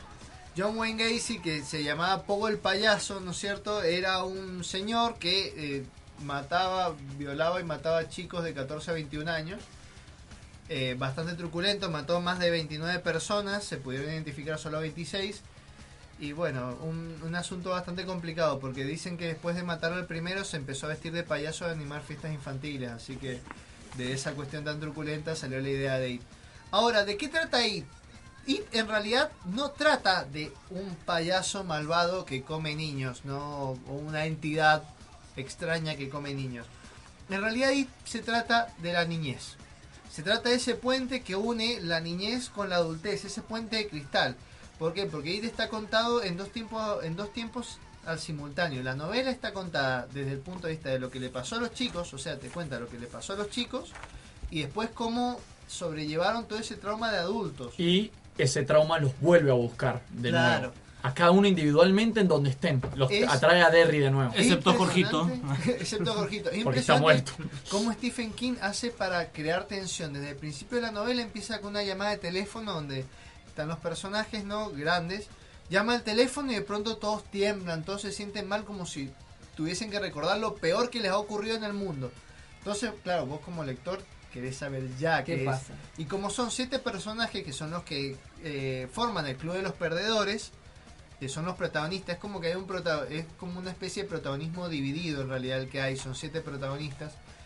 Eh, tenés como 120 páginas de eso, de una llamada telefónica y la gente poniendo cara de miedo y diciéndote, acabo de recordar lo peor que he recordado en la vida, pero eso por qué es? Es porque King dice que eh, uno no recuerda del todo los sucesos que ocurrieron en la niñez, porque ellos no se acordaban de ese trauma tan terrible hasta esa llamada telefónica donde empiezan a revivir de a poco la niñez. Y en realidad el libro se trata de un grupo de adultos que está intentando revivir una época importante de su niñez, que en realidad fue la época en la que pasaron de la niñez a la adultez, o la época en la que lo que todos llamamos pubertad. Básicamente. Sí, eh, también es interesante por ahí el, el concepto del K, ¿no? El destino llamándolos. Es de alguna manera, porque incluso una reflexión que se hace después del libro es que de alguna manera todos ellos tenían unas vidas más o menos satisfactorias, o bueno, dentro de los parámetros, digamos, de sus extrañas personalidades en, en los casos de algunos de ellos, pero no del todo, pero como que a su vez no eran satisfactorias, no eran, o sea, por ejemplo, el caso por ahí, eh, el caso de, de mm, Bill, ponele que ya es famoso, digamos, escritor, Sí, sí. una, pero como que de todas maneras su vida no es realmente satisfactoria, como que cuando vuelven a, a Derry... En ninguno, se y eso que todos tienen Sí, cierto pero, éxito. Digo, Ajá. Beverly, ponele, tiene éxito, pero tiene una vida privada como muy Sí, complicada. no, claro, yo ahí decía, sí, todos tienen un éxito, Son pero todos comercial. exitosos, claro. En el fondo están mal. Excepto hay uno que no ha tenido éxito, eh, no tiene problemas eh, familiarmente, pero al quedarse en Derry ha estado atento todo el tiempo, Mike que es Mike. Ajá. Claro, que es el que se queda en la biblioteca, es el que se queda en el pueblo. único Es el que quiere el hacer que se cumpla el juramento.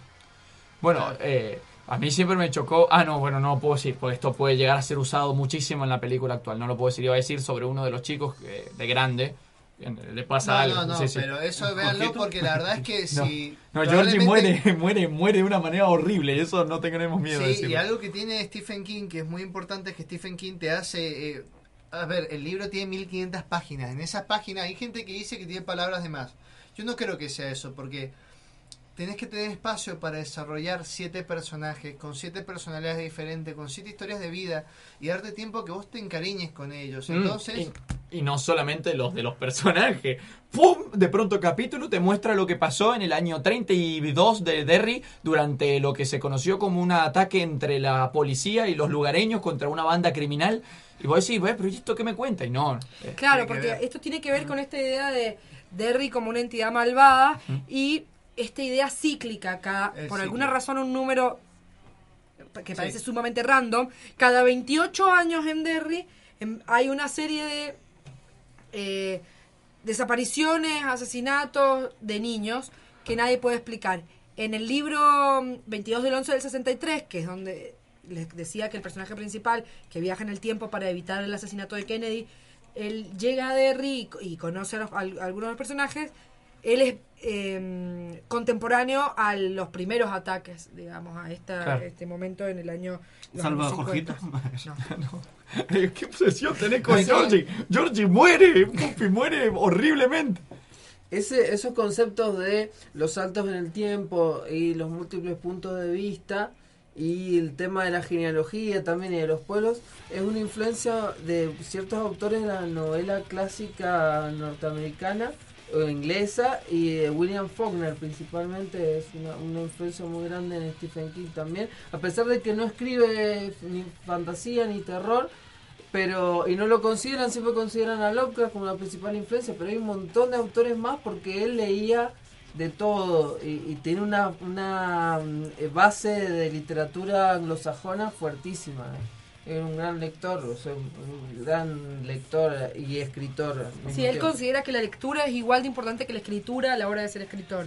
Que vos no podés ser un buen escritor si no dedicas muchas horas de tu vida a leer. Estoy totalmente de acuerdo. Todo bien, como el cine, no puedes tampoco dirigir Sí, sin sí. ver.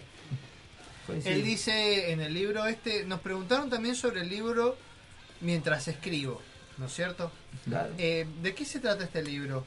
Es un libro, digamos, él tiene sus dos grandes libros de no ficción, que son Danza Macabra es uno que no hemos mencionado, que es donde él habla sobre su concepción del terror y también habla de su vida. En ninguno de sus libros de no ficción no habla de su vida. Y el otro, eh, más importante también es Mientras escribo, donde te enseña, digamos, a eh, relacionarte con la escritura, a escribir, a- te cuenta qué es lo que hace él, eh, incluso hace categorías, eh, explica el periodo donde uno tie- se encuentra como más creativo y de pronto empieza a escribir mucho, mucho. Eh, ese tipo de eh, situaciones que se dan en el momento de la escritura las categoriza y bueno, hace un poco de teoría sobre eso.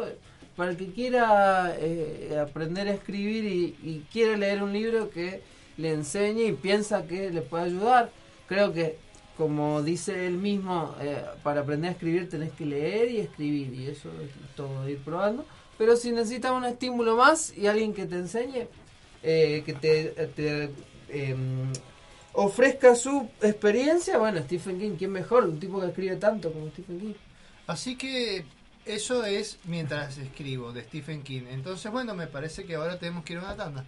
Sí, pero antes de ir a la tanda les hago esta pregunta. ¿Qué, ¿En qué se puede, en qué, en qué obra de Stephen King se puede haber basado en parte Half-Life? Uh, esas Uh. preguntas están buenas porque te Otro tiran el para la- para el decís, bloque que "Che, viene". ¿Qué onda? Claro, Hard Life y Stephen King nunca me lo hubiese imaginado. Así que, Pupi con los cliffhanger, vamos a saberlo después de la tanda. Así es, porque ahora vamos a escuchar, como dijo Angie eh, en el bloque pasado, siempre se relaciona eh, Stephen King mucho con la música, eh, bueno, ya lo hemos escuchado, intentar tocar y demás, pero mm, él es muy fanático de los Ramones, por ejemplo, y le pidió que les pidió a los Ramones que hicieran la canción de Cementerio de Animales, que no la hemos escuchado porque se escucha hasta el hartazgo en todos lados y queríamos eh, escuchar otras cosas, pero también su gran autor, que incluye muchísimos de sus libros diferentes canciones y referencias, es Bruce Springsteen, que eh, eh, tiene mucho que ver con esta cuestión de lo norteamericano. Es, es un artista que acá y en otros lados no se conoce mucho, pero en Estados Unidos la rompe, cualquier lugar donde toca se llena. El, es el clásico yankee que toca y en el recital se llena de sudor la cara, se termina sacando la remera, está en Es la, cuero. la definición del working class hero, Bruce Totalmente. Así que vamos a escuchar una canción que se menciona en It. eh, y eh, no estoy seguro, pero creo que la estaban pensando incorporarla en la banda sonora de la película. Que es No Surrender. No Surrender. Así que escuchémosla.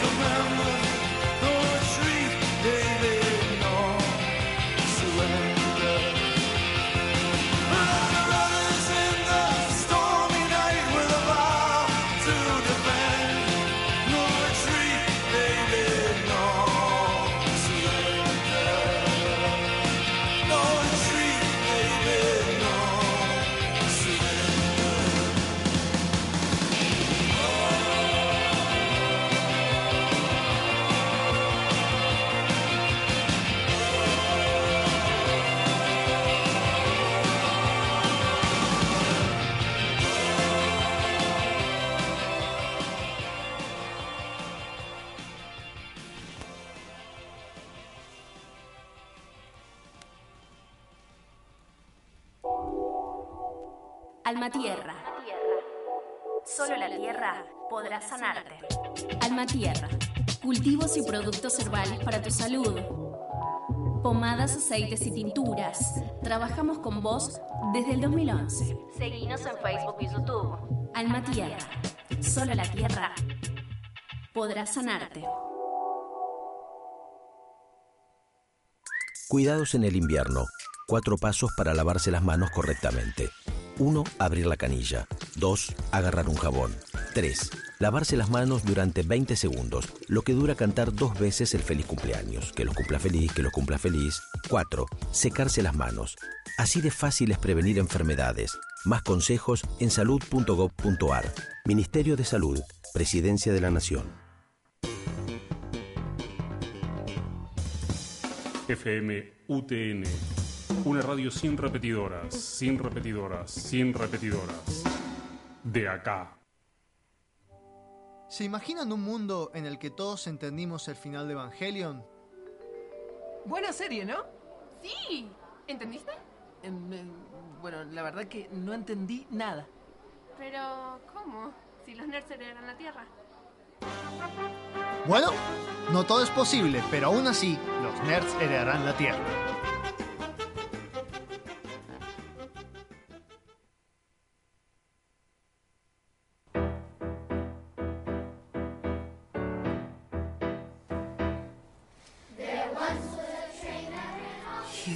Bienvenidos a otro bloque de los nerds heredarán la Tierra. Espero que no estén muy asustados.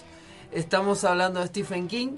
Em, hemos escuchado un montón de canciones basadas en su obra. Esta canción está inspirada en un fragmento de La Torre Oscura, eh, Charlie de Chuchu. El, Uf, mamá. Per- Perdón, Angie, ¿por cuál vas de la Torre Oscura? ¿Dos? Uf, Espérate al 3 y vas a entender que es Charlie Chuchu. Bien, escúchenlo y, y lloren. No sé qué es, pero me da Es uno de los mejores antagonistas que debe tener Stephen King en todas sus sagas. Y apa- tiene apariciones en otros libros como en Cell, por ejemplo. En Cell aparece como un tren abandonado, por decir así, en un parque de diversiones. Charlie, Charlie Chuchu me suena. Es ¿Cómo lo- se llama? es lo Eh, más terrorífico esta que hay. serie de niños que. que tiene el tren con la cara. Tomás. Eh, Thomas. bueno, el Thomas. 29, eh, para nuestro programa de Halloween de este año, yo tenía pensado traerle una especie de referencia a Charlie Chuchu, el de la vida real. Así como decís que Pennywise tuvo su factor real, Charlie Chuchu también lo tiene. ¿Y la niebla tuvo su factor real? Silent Hill, para mí. O- Es más, hasta los bichos se me hacen O parecidos. más obvio, High Life. Ah, uh, cierto, de verdad. No estamos para hablar de esas cosas, sino que vamos a hablar de las películas, ¿no? De las películas, sí, igual, una cosa, me he dado cuenta de que nosotros somos nerds, teníamos que cumplir, ¿no? Tenemos que decir, nosotros tenemos que conocer la obra de King de antes, primero porque nos gusta, segundo porque es nuestro deber para presentarla en la radio. Pero, ¿de dónde la conoce la gente, lo más millennial, la gente más actual, los que no conocían la obra, eh, por ejemplo, no conocían It, la novela, o que conocían de Stephen King o que creían que era el título de una saga por sus letras muy grandes en los libros? Bueno, eh, aunque True suene story. gracioso, mucha gente conoce It no por It, la, el telefilm de 1980 y pico, sino por Mario Baracus. Por los videos de Marito Baracus, el, el, el- Youtuber. Este, o sea, el youtuber argentino que, bueno, con el. Eh, los globos flotan porque le decía al aire, menor que le decía al aire, y bueno, mandarle saludo al maestro Splinter. Ese se volvió un ícono famoso. Así que se podría decir que. Porque mucha gente vi que cuando empezaron a hablar de It, mucha gente no tenía ni idea, creían que era una película muy vieja de la cual se hizo famosa solo por Marito Baracus. No tenían ni idea, pero es verdad que Marito Baracus logró reivindicarla bastante en su Claro, momento. es que lo que hace Manito Baracus es tomaba toda una generación de, de pibes que crecieron en los 80 con esas películas, ¿no? Y se burlaba de todas esas. Claro, justamente. Sí, sí, de todo. Ni Harry Potter esa foto. Dije no, no, dijiste sí. Ah, dijiste, sí. Ven aquí, Berlio, juro que te arrancaré la piel. bueno, clásico. Bien, señores, las películas. Tenemos un problema con las películas de Stephen King, porque Stephen King tiene la costumbre de dar los derechos de sus libros a los proyectos independientes por un dólar, por lo tanto son incontables los cortometrajes que se han hecho de él.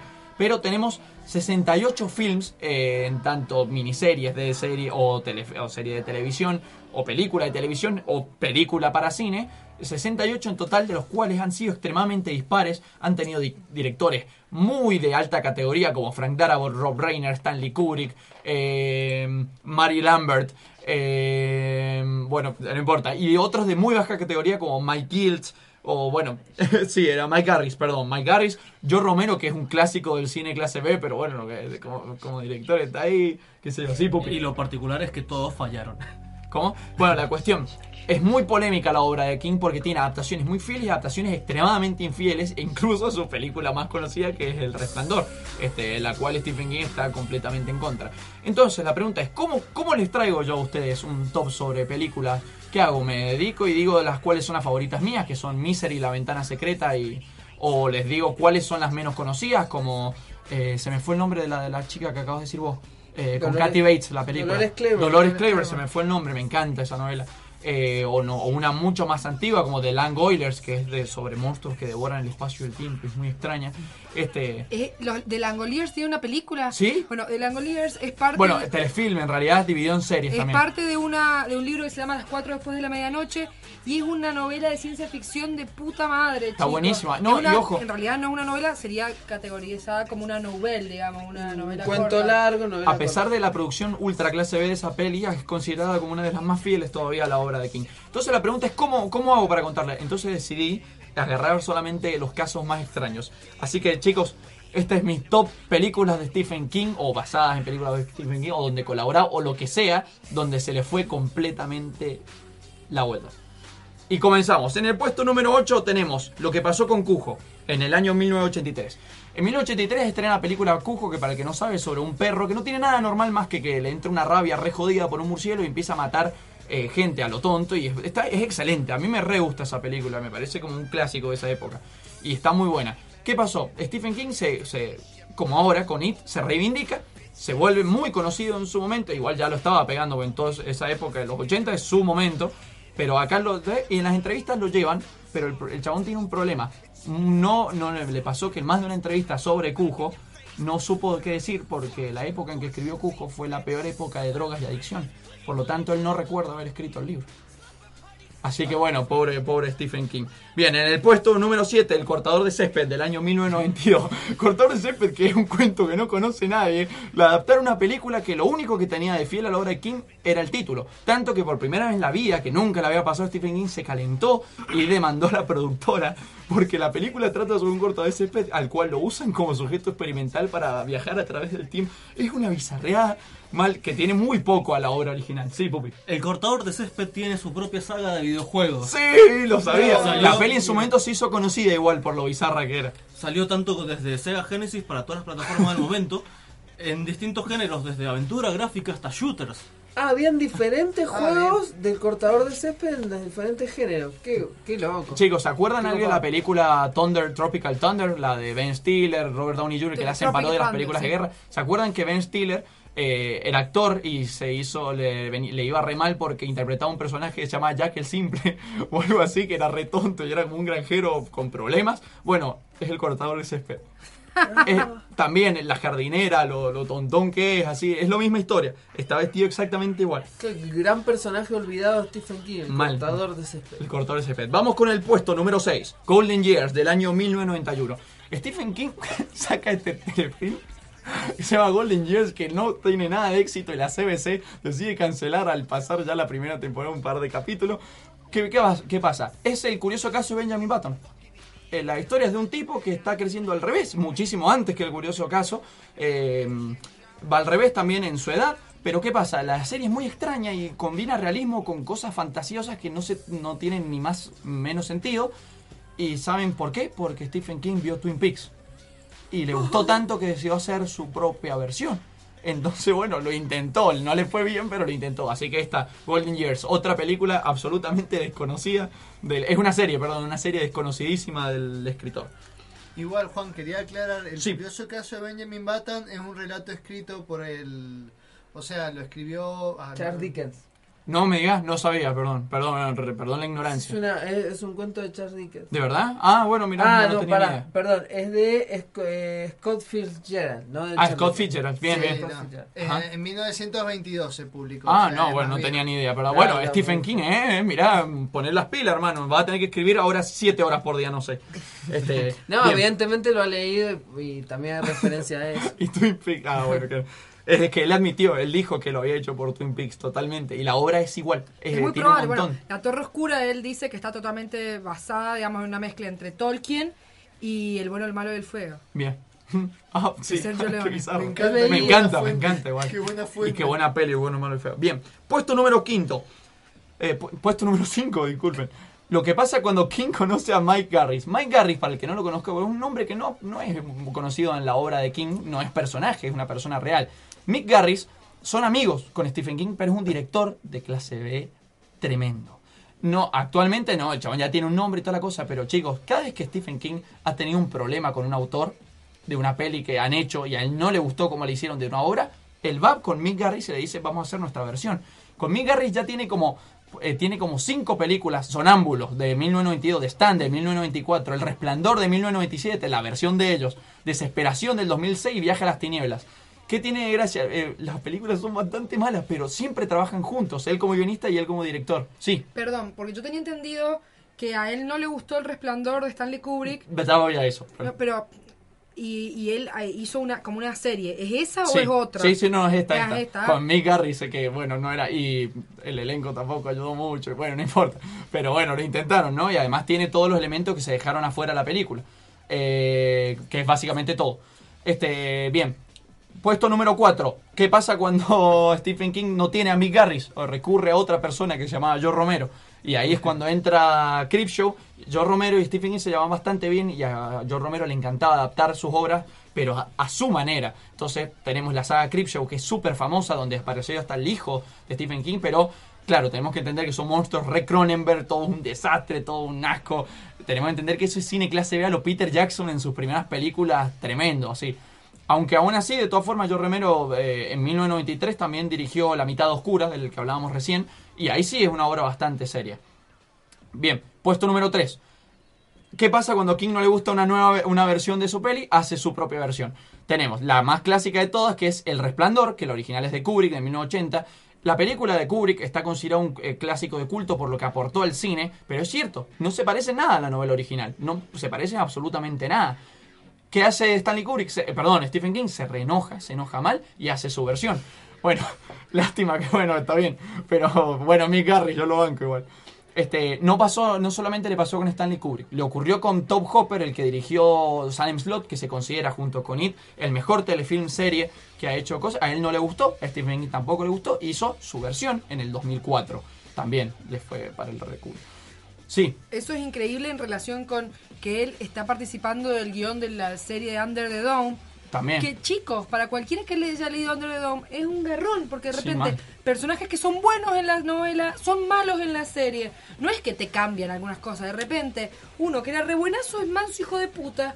Y vos como, Stephen King, ¿por qué estás aprobando esto? Y se aprovecha de la posibilidad de volver a contar la historia de Es como si distinta. Death Note quise- eh, si Netflix quisiera sacar una película de Death Note.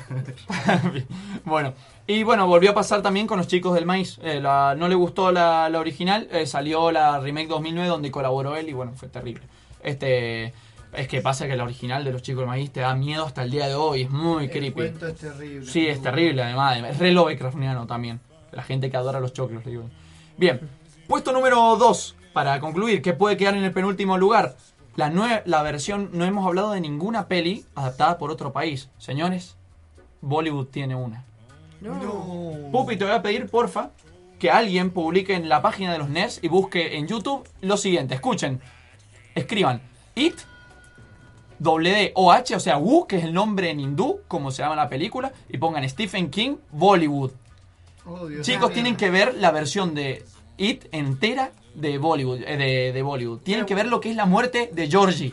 Por Ah, favor, la ah, escena de la, del- de la alcantarilla está pasada a una pileta. Y eh, con el mismo barquito. No, no, es fantástica. Es Aparte, fantástica. yo me imagino que claramente, como en todas las películas de Bollywood, bailan al final. ¿Cómo? Debe ser, tiene que estar. Chicos, Yo me animo a verla. boludo. ¿me podrías recordar que Bollywood Bollywood es, perdón, para el que no lo sabe, es, si todos conocemos Hollywood como el centro principal audiovisual del mundo, este, en Estados Unidos. Pennywise. ahí estamos viendo el Pennywise de, de los hindúes, que es calvo, tiene mansos problemas de calvicie.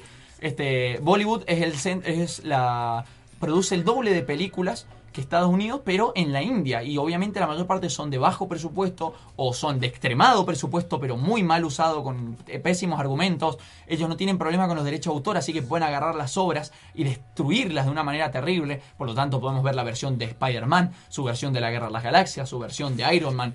Podemos ver de todo. La versión de thriller.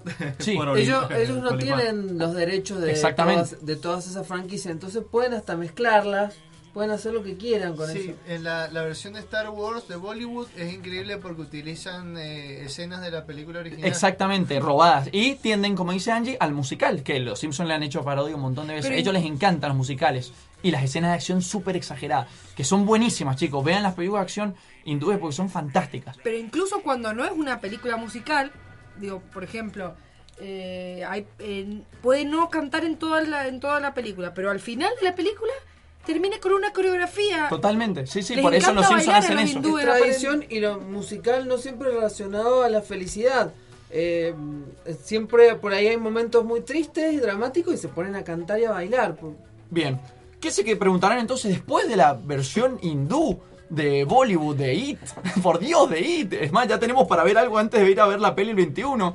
Este, ¿Qué puede ser más bizarro que eso? Señores, en el puesto número uno tenemos la película dirigida por Stephen King, Máximo Overdrive del año 1986. Stephen King aparece literalmente en el tráiler, se para delante de la pantalla, tienen que verlo joven en la pantalla, con una cara de ultramalo, una mezcla entre George Romero y John Carpenter muy extraña, leñador. Se para y dice, ¿por qué dejar que otro haga lo que uno puede hacer mejor? Y hace su versión del, del cuento novela La rebelión de las máquinas.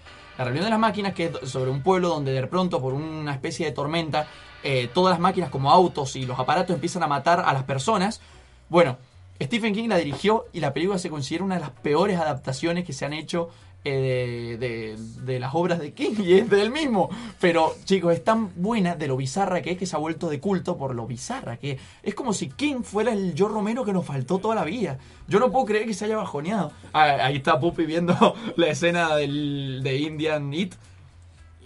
La muerte, La muerte de Georgie, que es increíble, que ocurre en una pileta hermosa, así re bonita, en una casa. Ahí lo Este, vamos a subir. bueno, volviendo, porfa, busquen el tráiler de Maximum Overdrive y vean a Stephen King diciéndoles a la cara, esta película los va, los va a asustar en serio. Y véanlo porque no solamente él te, él te asusta más que la película. No saben la, ima- la cara de él. Es- Stephen King siempre tuvo esos mambos de querer hacer las cosas por él mismo y me encanta igual que lo haga. Es una época de mucha adicción también cuando dirige esa película. Realmente estaba en cualquiera, creo que él no se acuerda. Tienes que verle la cara, está destruido en, la- en el tráiler. Y, te- y me encanta cómo habla, porque habla todo como... ¿Estás preparado para poder ver a las máquinas contra ti? Una cosa así, no dice eso, pero habla con ese tono, mirando a cámara como un loco. Total, tienen que verlo, es fantástico. Así que bueno, señores, es hora de ir cerrando. Sí, Y creo que deberíamos hablar del sorteo. Ah, el sorteo. El sorteo. El sorteo, porque no. No, solo Stephen King cumple sepan. años el 21, el 20 cumplen otras personas. Quizás más importantes. Ah, buah. y bueno, Paul Stephen King, así que Claro. puede ser. Voy a contarles que los nerds heredarán la Tierra cumple un año. Exactamente. Los Nerds Heredarán la Tierra cumplimos un año y lo festejamos regalando un EVA tamaño Coca-Cola. Tamaño más o menos de, de 50 centímetros. más o Sí, menos. por eso yo decía una Coca-Cola de 2 litros. Este, más o menos, para que se vean. Eh, así medimos nosotros las cosas. Eh, A ver, ¿Cuántas Coca-Cola? Expliquemos, ¿no? Que es un muñeco de un Eva, ¿no? No te puedes su- subir. Bueno, si puede- querés, podés intentarlo.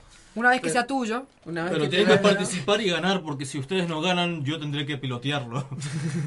Vamos a subir una imagen y un video promocional que hemos hecho con mucho cariño.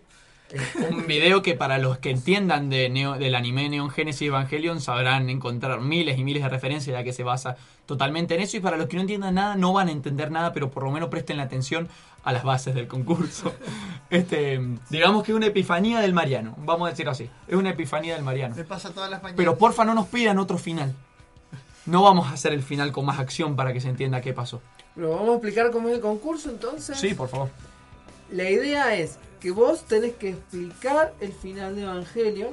Es que si, si lo entendiste o no lo entendiste, no importa. Vos explicalo. No, señor Simpson, nadie puede hacer eso. Mandás un video, mandás un audio, mandás un texto. De la manera que quieras. Como quieras. Y las eh, respuestas más originales van a. va- el- Van a ser seleccionados para que luchen a muerte. Vamos a hacer una preselección y nos- el, el Consejo Nerd elegirá el ganador. Y el ganador se llevará el EVA. El EVA. Absolutamente todos estos comentarios o videos o memes tenés que subirlos en la publicidad original que se va a hacer en Facebook del EVA. eh, como también, obviamente, no sean pillos, querían que los íbamos a dejar pasar, tienen que compartir y ponerle like, malditos. Así que, mm, eh, bueno, y también, así que estén atentos al Facebook porque ahí van a poder ver el sorteo. Tienen hasta el 2 de octubre, señores, hasta el 2 de octubre para hacerlo. Y bueno, ahora sí ¿Hasta nos cuándo? despedimos. Nos despedimos eh, dejándoles cada uno de nosotros una recomendación de Stephen King.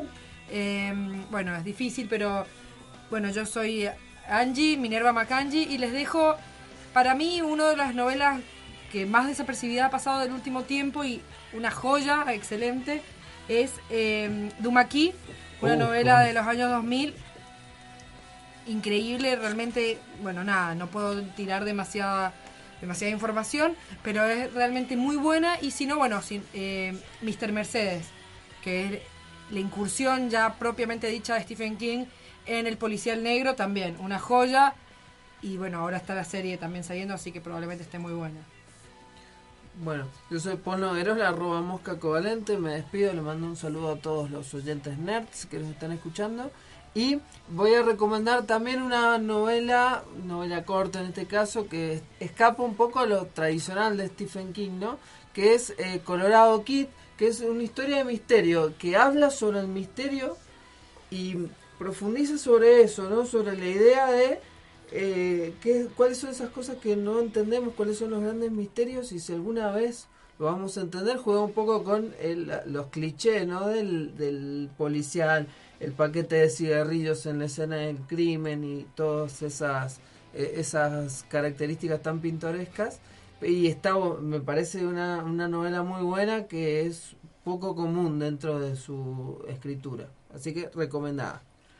Yo soy Mariano Rosales, arroba Chagneruda, me despido de todos los nerds, como siempre un saludo muy grande a Lamprocamnos Spectabilis y me despido recomendando una novela poco conocida de Stephen King que se llama El Fugitivo, en inglés es The Running Man. Si quieren saber cómo serían los Juegos del Hambre escritos por Stephen King, es esta su novela. Es una novela de ciencia ficción, la recomiendo mucho, como siempre mucha atención y está muy interesante. Bien. Eh, yo antes de empezar a despedirme quería decir que ahí nos están escribiendo en el WhatsApp. Eh, Gabriel no me dice que eh, no me olvide decir que Máximo Overdrive, la película de Stephen King, tiene banda sonora de ACDC. Stephen King es un bizarro total.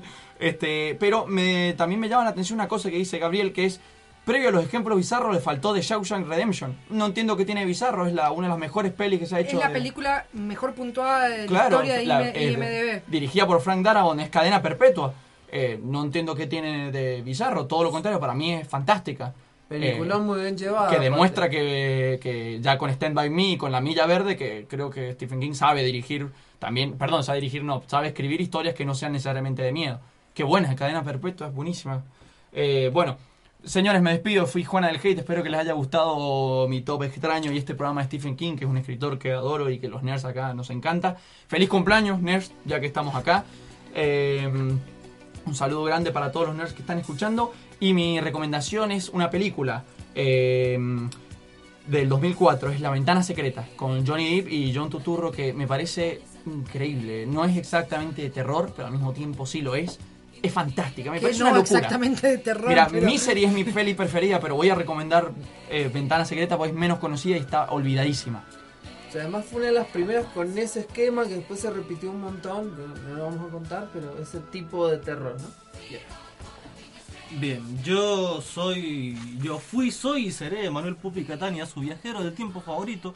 Y me voy a ir con una recomendación que es un poco tanto confusa, porque es un juego que se lanzó en Kickstarter en el 2016, que no puedo recaudar los fondos, pero creo que anda por ahí el demo.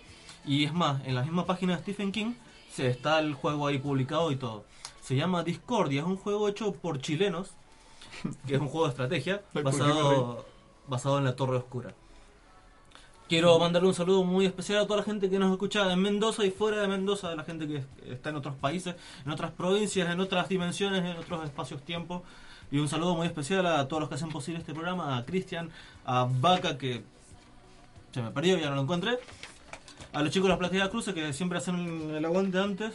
Y a Radiorama que está después, donde yo sigo estando con ustedes en contacto. Manda, ahora- un saludo entonces. Ahora vamos a escuchar una canción que Pupi eligió especialmente. Yo.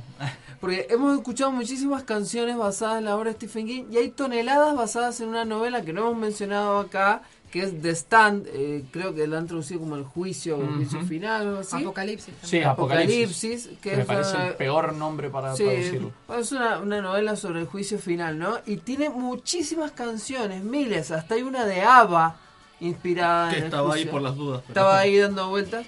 Eh, así que vamos a escuchar eh, una quizás de las más conocidas de todas ellas, que es eh, Ride the Lightning de Metallica. ¡Uh! Metallica es la luz.